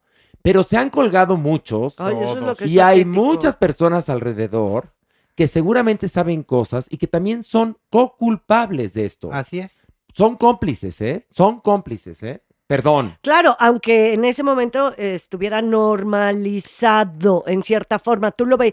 Es más, como, iba- como dice Manius, nos acabamos de enterar. Pues no, esto No. lo sabíamos siempre, Desde siempre. Nada más que ahora se corrobora. Pero además una ¿No? cosa, no, a mí me tocó entrevistar a Sasha cuando tenía como 22 años, que yo estaba empezando, somos de la edad, y un radio escucha, y lo conté la semana pasada, yo estaba en la familia Teleguía, le preguntó, oye, ¿que anduviste con Luis de Llano? Ya tenía, te digo, 22 años, algo así. Y 22. dijo, yo no anduve con Luis de Llano, fui su novia. Eso contestó. Y por otro lado, Fernando Díez Barroso, el padrastro de Sasha, que estaba casado con la mamá de Sasha, era un hombre sumamente poderoso en Televisa. Si eso le hubiera pasado este, a su hija, porque era su hijastra, a lo mejor, a lo mejor tampoco le hubiera impedido porque eran los usos y costumbres de ese entonces. Claro. Él estaba casado con Magdalena, Magdalena llegó con dos hijos que son Michelle y Sasha y tuvieron juntos una hija llamada Jimena Díez Barroso. Este, pero Fernando pudo haber corrido a Luis de Llano de Televisa Y no lo hizo. eso le hubiera parecido monstruoso. No lo hizo. Es que estaba normalizado eso. Eso es a lo que voy, exactamente. Como no estaba normalizado que dos hombres anduvieran o que dos mujeres anduvieran o que una trans se casara, eso no estaba normal. Era, esto era para depravados. Pero en este machismo tóxico se veía con buenos ojos que un hombre mayor anduviera con una niña. de hecho, venía, si hablamos ya de una época decimonónica, siglo XIX y todavía más atrás, lejos de eso, sí eran verdaderamente los usos y costumbres Claro, de que el- claro. las niñas ya a los 12 años ya las podían entregar los padres en matrimonio con hombres mayores. Digo, lean Molière, lean Shakespeare, de eso, muchísimas de la- los argumentos de esa obra van de eso, criticando precisamente a estos hombres mayores, ¿no? Que la sociedad permitía que se casaran con, con chavitas. Pues sí, Maniguis. Pues sí. Trágatelos. No se te entiende. No, espérate, Ah. Maniguis. Pues sí. ¿Qué? No, Maniguis, a quien también presionaron mucho fue a Jordi, precisamente para que diera su postura. ¿Y qué dijo Jordi? A ver, dijo, a ver, esto es un tema muy importante. Yo respeto muchísimo a Sasha, sí. Pero también quiero decirles una cosa. La finalidad de mi programa es que la, las, los invitados ver su lado humano. Es eso, la ¿Que única ¿El lado humano es el lado perverso o qué? Por, no, no, no, pues su lado humano y por lo tanto tengo que ser imparcial y no puedo juzgar a mis No, no, no, invitados. no, no, no, no, no, no, no, Claro no, que no, no. no, no. Tú le puedes tomar el lado o quisieras descubrir el lado humano a un entrevistado, pero no puedes ser permisivo y no te puedes quedar callado, porque lo único que él está demostrando es que normalizó eso. ¿Por qué no lo cuestionó? Sí le cuestionó el interés de ¿anduviste o no? ¿Y ¿Te por qué no? enamoraste o Exacto. no? Exacto. ¿Y por qué no le preguntó? ¿No estuviste consciente que era una niña En y tú un adulto? momento, Que eso era estupro. Ahí está, ¿por qué no lo hizo? Porque ya en ese entonces existía la figura del estupro. Ah, claro. Sí, claro. En el Código Penal. Entonces, ahí sí, ¿sabes qué pasa con Jordi? Que quiere quedar bien con todo mundo Sí. para que todos vayan a su programa Eso y entonces no haya conflicto. Ni Ahí modo. Hay veces que llegas al conflicto y lo que tienes que hacer es enfrentar el conflicto. Sí. Él tendría que haberle preguntado. Por supuesto. Cuando le, le hizo la, la pregunta de ¿anduviste con Sasha? Y él le dijo, sí, pero seis meses, pero no, pero sí anduvimos, pero un enamoramiento, pero platónico, pero a distancia, pero casi, casi. Le hubiera dicho, ok, ¿estás consciente que ella era una menor de edad y tú eras un hombre de casi 40 años? Tendría que haberle preguntado eso. Ay, Ahora, sí, perdón. Claro, por supuesto. Y una vez más, si el señor está haciendo este ejercicio periodístico y dice que es periodista, entonces también se documenta. Y si fulanito le dice, anduvimos cuatro meses, le dice, No. no, ¿por qué no reconoces estos otros meses, años? Porque además Claro. hay miles de personas, bueno, no sé si miles, pero cientos de personas que lo vivieron. Claro que lo saben. Porque en Televisa todo el mundo lo sabía. No nosotros que ni estábamos en el mundo. Yo estaba en prepa. Sí, en las O sea, en prepa o en secundaria. Lo sabíamos, que ni pertenecíamos a esto. ¿Y qué opinan del castigo que le quiere dar Televisa a Jordi? Qué castigo. Sí, que es, o sea, que lo están como intentando sancionar a ¿Pero fin de por cuentas. qué? Porque está descu- ahora sí que destapando, descobijando cloacas de las mismas personas poderosas. ya. Ahí de le falta mucho a Jordi por encontrar, ¿eh? Uy, sí. Pero entonces lo quieren correr o qué? No, está como, o sea, Sí, sí, que hay sí, presiones lo al han interior presionado justo hacia de el interior de... de los, O sea- de los sectores directivos para decir quién le permitió tanto, eh, tanto, quién no le puso frenos, quién no puso una línea ¿Por qué habla destapando? Perdón, Vaya. perdón, hay una cosa aquí que es muy importante. Ahí sí, perdón, pero Jordi puede hacer con su Claro. tiempo y su talento lo que se le pegue Sí. la gana. Y en su canal. A menos pues que sí. tenga un contrato de exclusividad con Televisa que le diga, tú no puedes hacer más que esto, lo cual no creo que exista, porque ya no hay contrato de exclusividad y porque Jordi tiene muchos trabajos en muchos lados. Jordi puede hacer de su culo un papalote, Claro, Claro. pero Televisa opera con esta mentalidad del club de Toby. Claro. Exacto. El club de Y pues son sus hijitos pródigos, mal que bien, pues donde nacieron estas figuras, ¿no? A fin de cuentas. Y Luis de Llano lo que está pagando es el gran delito de la vanidad. Porque quiere seguir en el ajo, como en ese entonces era el productor más importante de Televisa, porque en ese momento era el más importante de Televisa. Bueno, pues él quiere seguir en ese en Como ese en el ajo. candelero, ¿no? Y entonces da entrevistas, escribe libros, y bueno, es más prolífico qué te puedo decir yo, que es Shakespeare. Y este, y va a platicar, y ahí, pues ahora Pues sí que sí, bueno. ¿Sabes qué pasó? Se le volteó la sartén. La Pues así hoguera de las El chirrión por el palito. El chirrión por el está. palito. Ahí está. Qué bonito. Ay, ay, ay. Bajemos uno más. Pero ¿no? va, esto va a dar, ¿eh? Oh, no, no. es esto el está en principio, porque más, sí. ahorita hay varios productores que están aterrados, ¿eh? Pues Y varias, y varios que están aterrados. Y que también sabemos Anímense. Bueno, claro que sabemos en cierta forma. Y hombres, anímense. También. Sí, sabemos de muchos casos de amigas actrices y demás, pues que tuvieron que pasar por esos procesos. eh, No, pero, pero hay varios productores en Televisa que les gustan las menores. Por eso, de cuando éramos chavitas y para tener en- poder entrar a alguna telenovela, aunque no fuera el papel principal, se las Sí, pasaban por sí, las supuesto, armas, sí, como sí, sí. no? Claro si cuenta la leyenda, fíjense que una vez el tigre Azcárraga vio una secretaria preciosa en una junta y dijo, ¿quién es ella? Pues Perengana.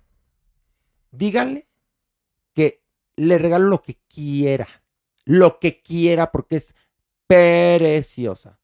Y la secretaria, que no era muy ambiciosa, dijo, hay un bochito. Ay, mi- Le mandó el bochito y la corrió. Ah, Eso cuentan. Eso cuentan las leyendas. porque no pidió más. Porque le No faltó ambición. No supo pedir. No supo pedir, fíjate nada qué más. fuerte, Eso fuerte. ¿Bajamos un nivel más? Uno más. Órale, vámonos.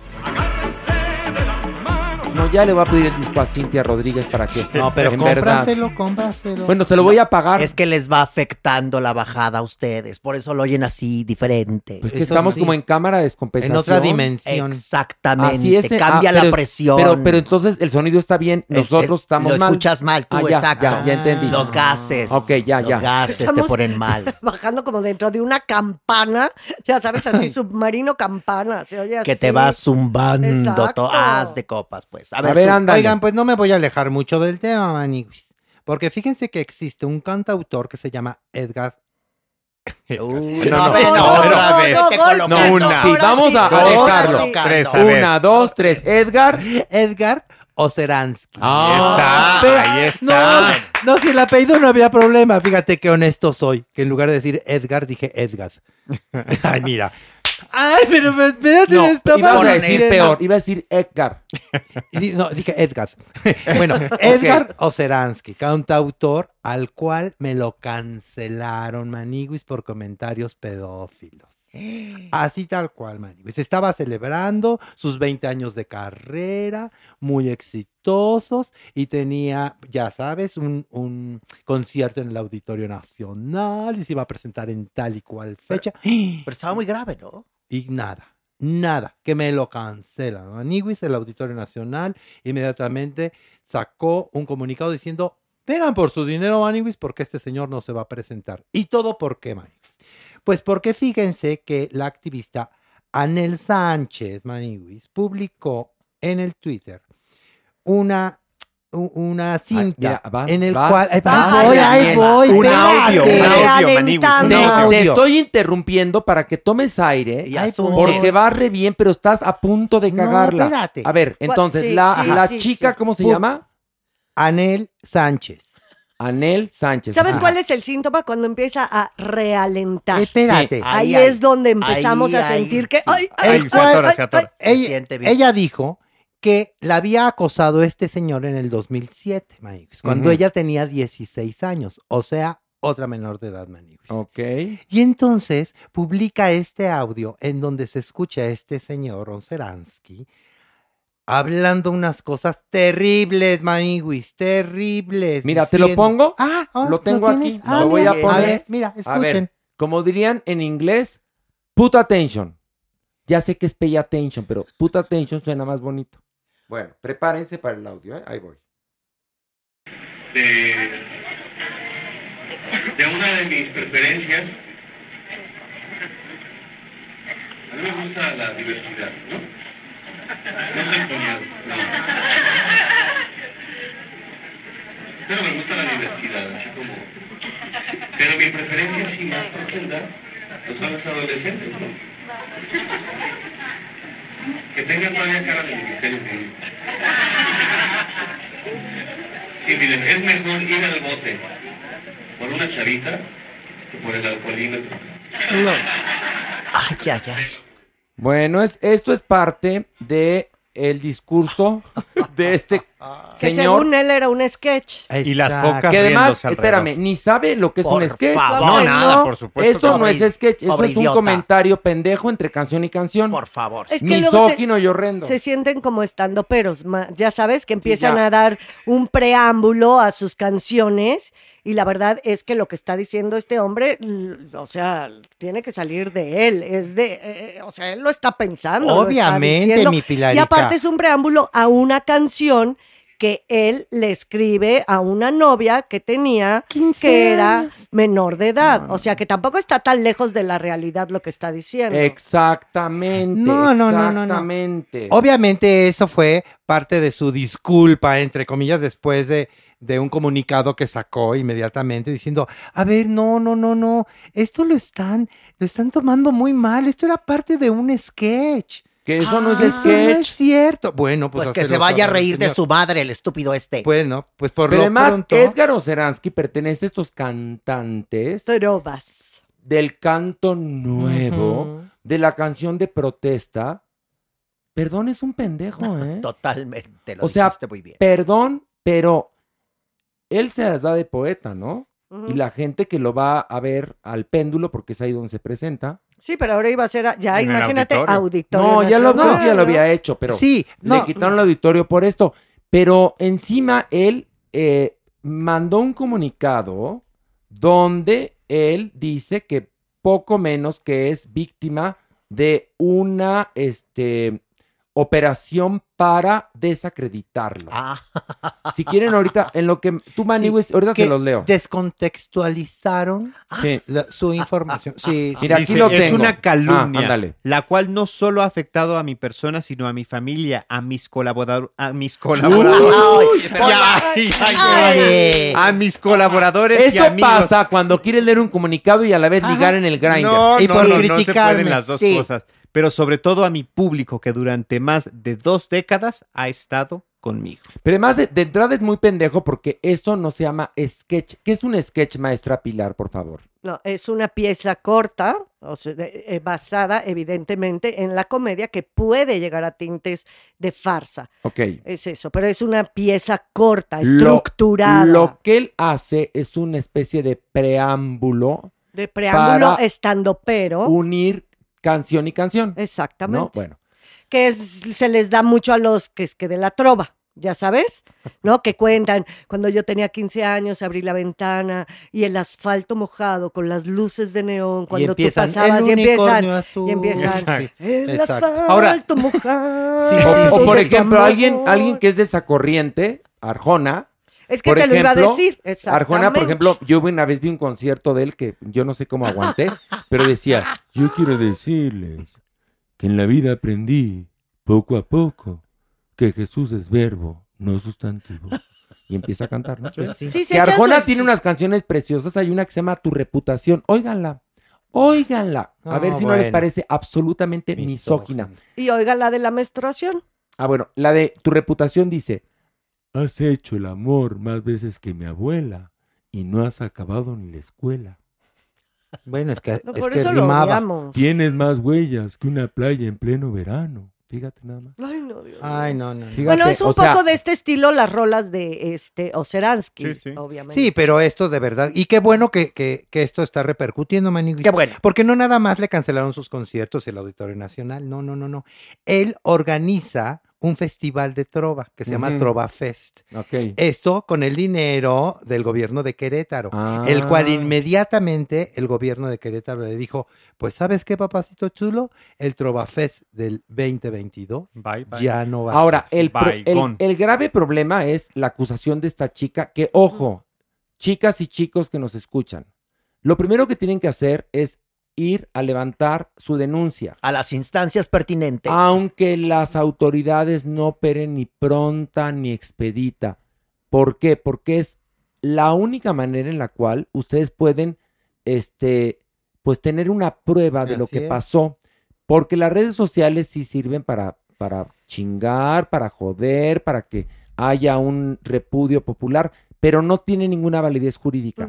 Entonces, sí, levanten su denuncia y después ya hagan lo que quieran. Aunque no haya papel en la impresora, ustedes vayan, Vayan, y háganlo. eh, lleven el papel de, de Por la favor. va y lo compran, ustedes se los dan.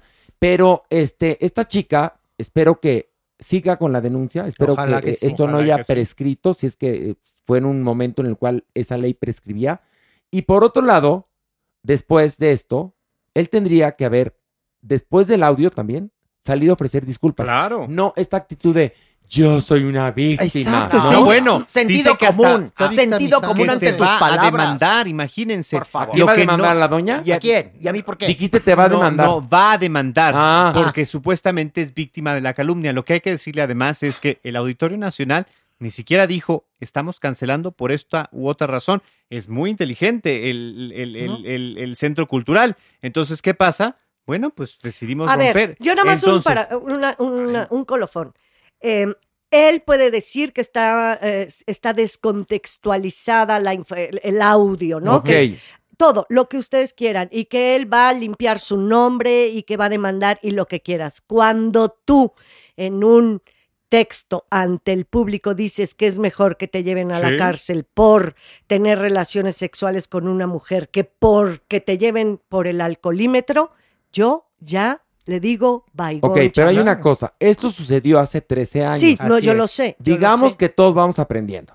Sí, sí, Démosle sí, el sí, sí. beneficio de que todos estamos aprendiendo y que el machismo tóxico y que él es víctima igual que nosotros, Y todo otro eso. tipo de normalización había, todo lo que tú quieras. Entonces, pero sales a rudo. decir, ese era un mal chiste. Sí, exacto. En ese momento yo creí que era un buen chiste. No dices que es sketch porque es una pendejada. Ah, y ofrezco una disculpa. Ofrezco una disculpa. claro. Pero aquí está el problema de la chica abusada. Sí, Lo que porque ella es- tiene una historia, aparte, aparte de lo del audio. Porque un mal chiste, todos hemos hecho un mal Ay, chiste. claro. Sí, sí, sí. Todos hemos. Porque a mí luego me dicen, ay, es que tú antes decías que. Sí, hemos ido aprendiendo. Todo va es que tú antes. Hemos ido aprendiendo. cambia. ¿no? Todos hemos ido aprendiendo. Pero hay que asumir la responsabilidad de nuestras palabras. Exactamente. Entonces, pero aquí el problema es que no asumió la responsabilidad Y de se sus está palabras. indignando, Sí, además. sí, Está sí. en Ah, bueno. muy digna. Sí, sí. y luego, sí, porque es una estrella digna. Sí. Y luego está el problema de la chica. Claro. Ahí está. Y a Le ver falta. si no salen otras más.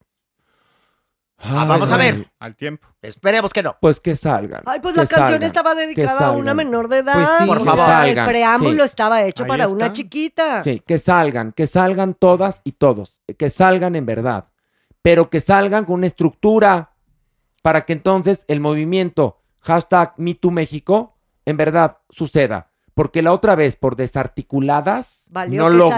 lograron, no lograron lo que lograron Claro. las gringas y las argentinas. Sí. Claro. Entonces, vamos Pero a se está articularnos. estructurando, Sí, Horacio. Bueno, en México como- vamos, o sea, sí, la verdad es que con el paso del tiempo siento que las denuncias cada vez son más sólidas, hay Más mucho más serio. estructura, oyes los testimonios, son congruentes, o sea, sí creo que hemos ido avanzando. Bueno, la verdad. ¿Otro más? No, ya, ya Maigui, no, ya, ya. va. Ya te vas. Bueno, ya vámonos porque ahora sí que... No, ya. Este, ahora sí duró harto, cuatro ¿eh? horas. Pero sabes que es sabroso y además la gente lo disfruta. Eso es maravilloso. No le tengas miedo al tiempo, Horacio. Mírame. ¿Qué hubo? No, si No, sí, al tiempo. le tengo- no le tengo miedo al tiempo, le tengo Pavor. pavor. Y bueno, con esta frase, téngale miedo al tiempo, nos despedimos.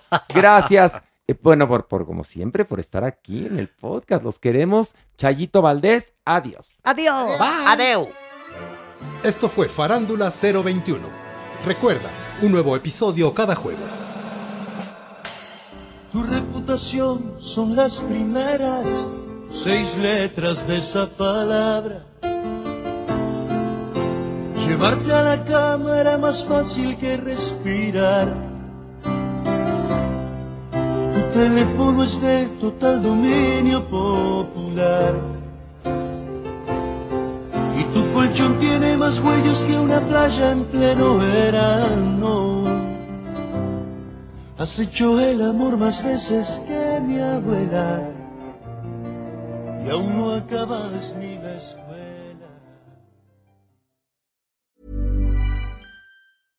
How would you like to look five years younger? In a clinical study, people that had volume added with Juvederm Voluma XC in the cheeks perceived themselves as looking five years younger at six months after treatment. Look younger, feel like you. Add volume for lift and contour in the cheeks with Juvederm Voluma XC. Reverse signs of aging by adding volume to smooth laugh lines with Juvederm Volure XC. For important safety information and to find a licensed specialist, visit juvederm.com. That's J U V E D E R M.com. Not for people with severe allergic reactions, allergies to lidocaine, or the proteins used in Juvederm. Common side effects include injection site redness, swelling, pain, tenderness, firmness, lumps, bumps, bruising, discoloration, or itching. There's a risk of unintentional injection into a blood vessel, which can cause vision abnormalities, blindness, stroke, temporary scabs, or scarring. Talk to a licensed specialist to find out if it's right for you.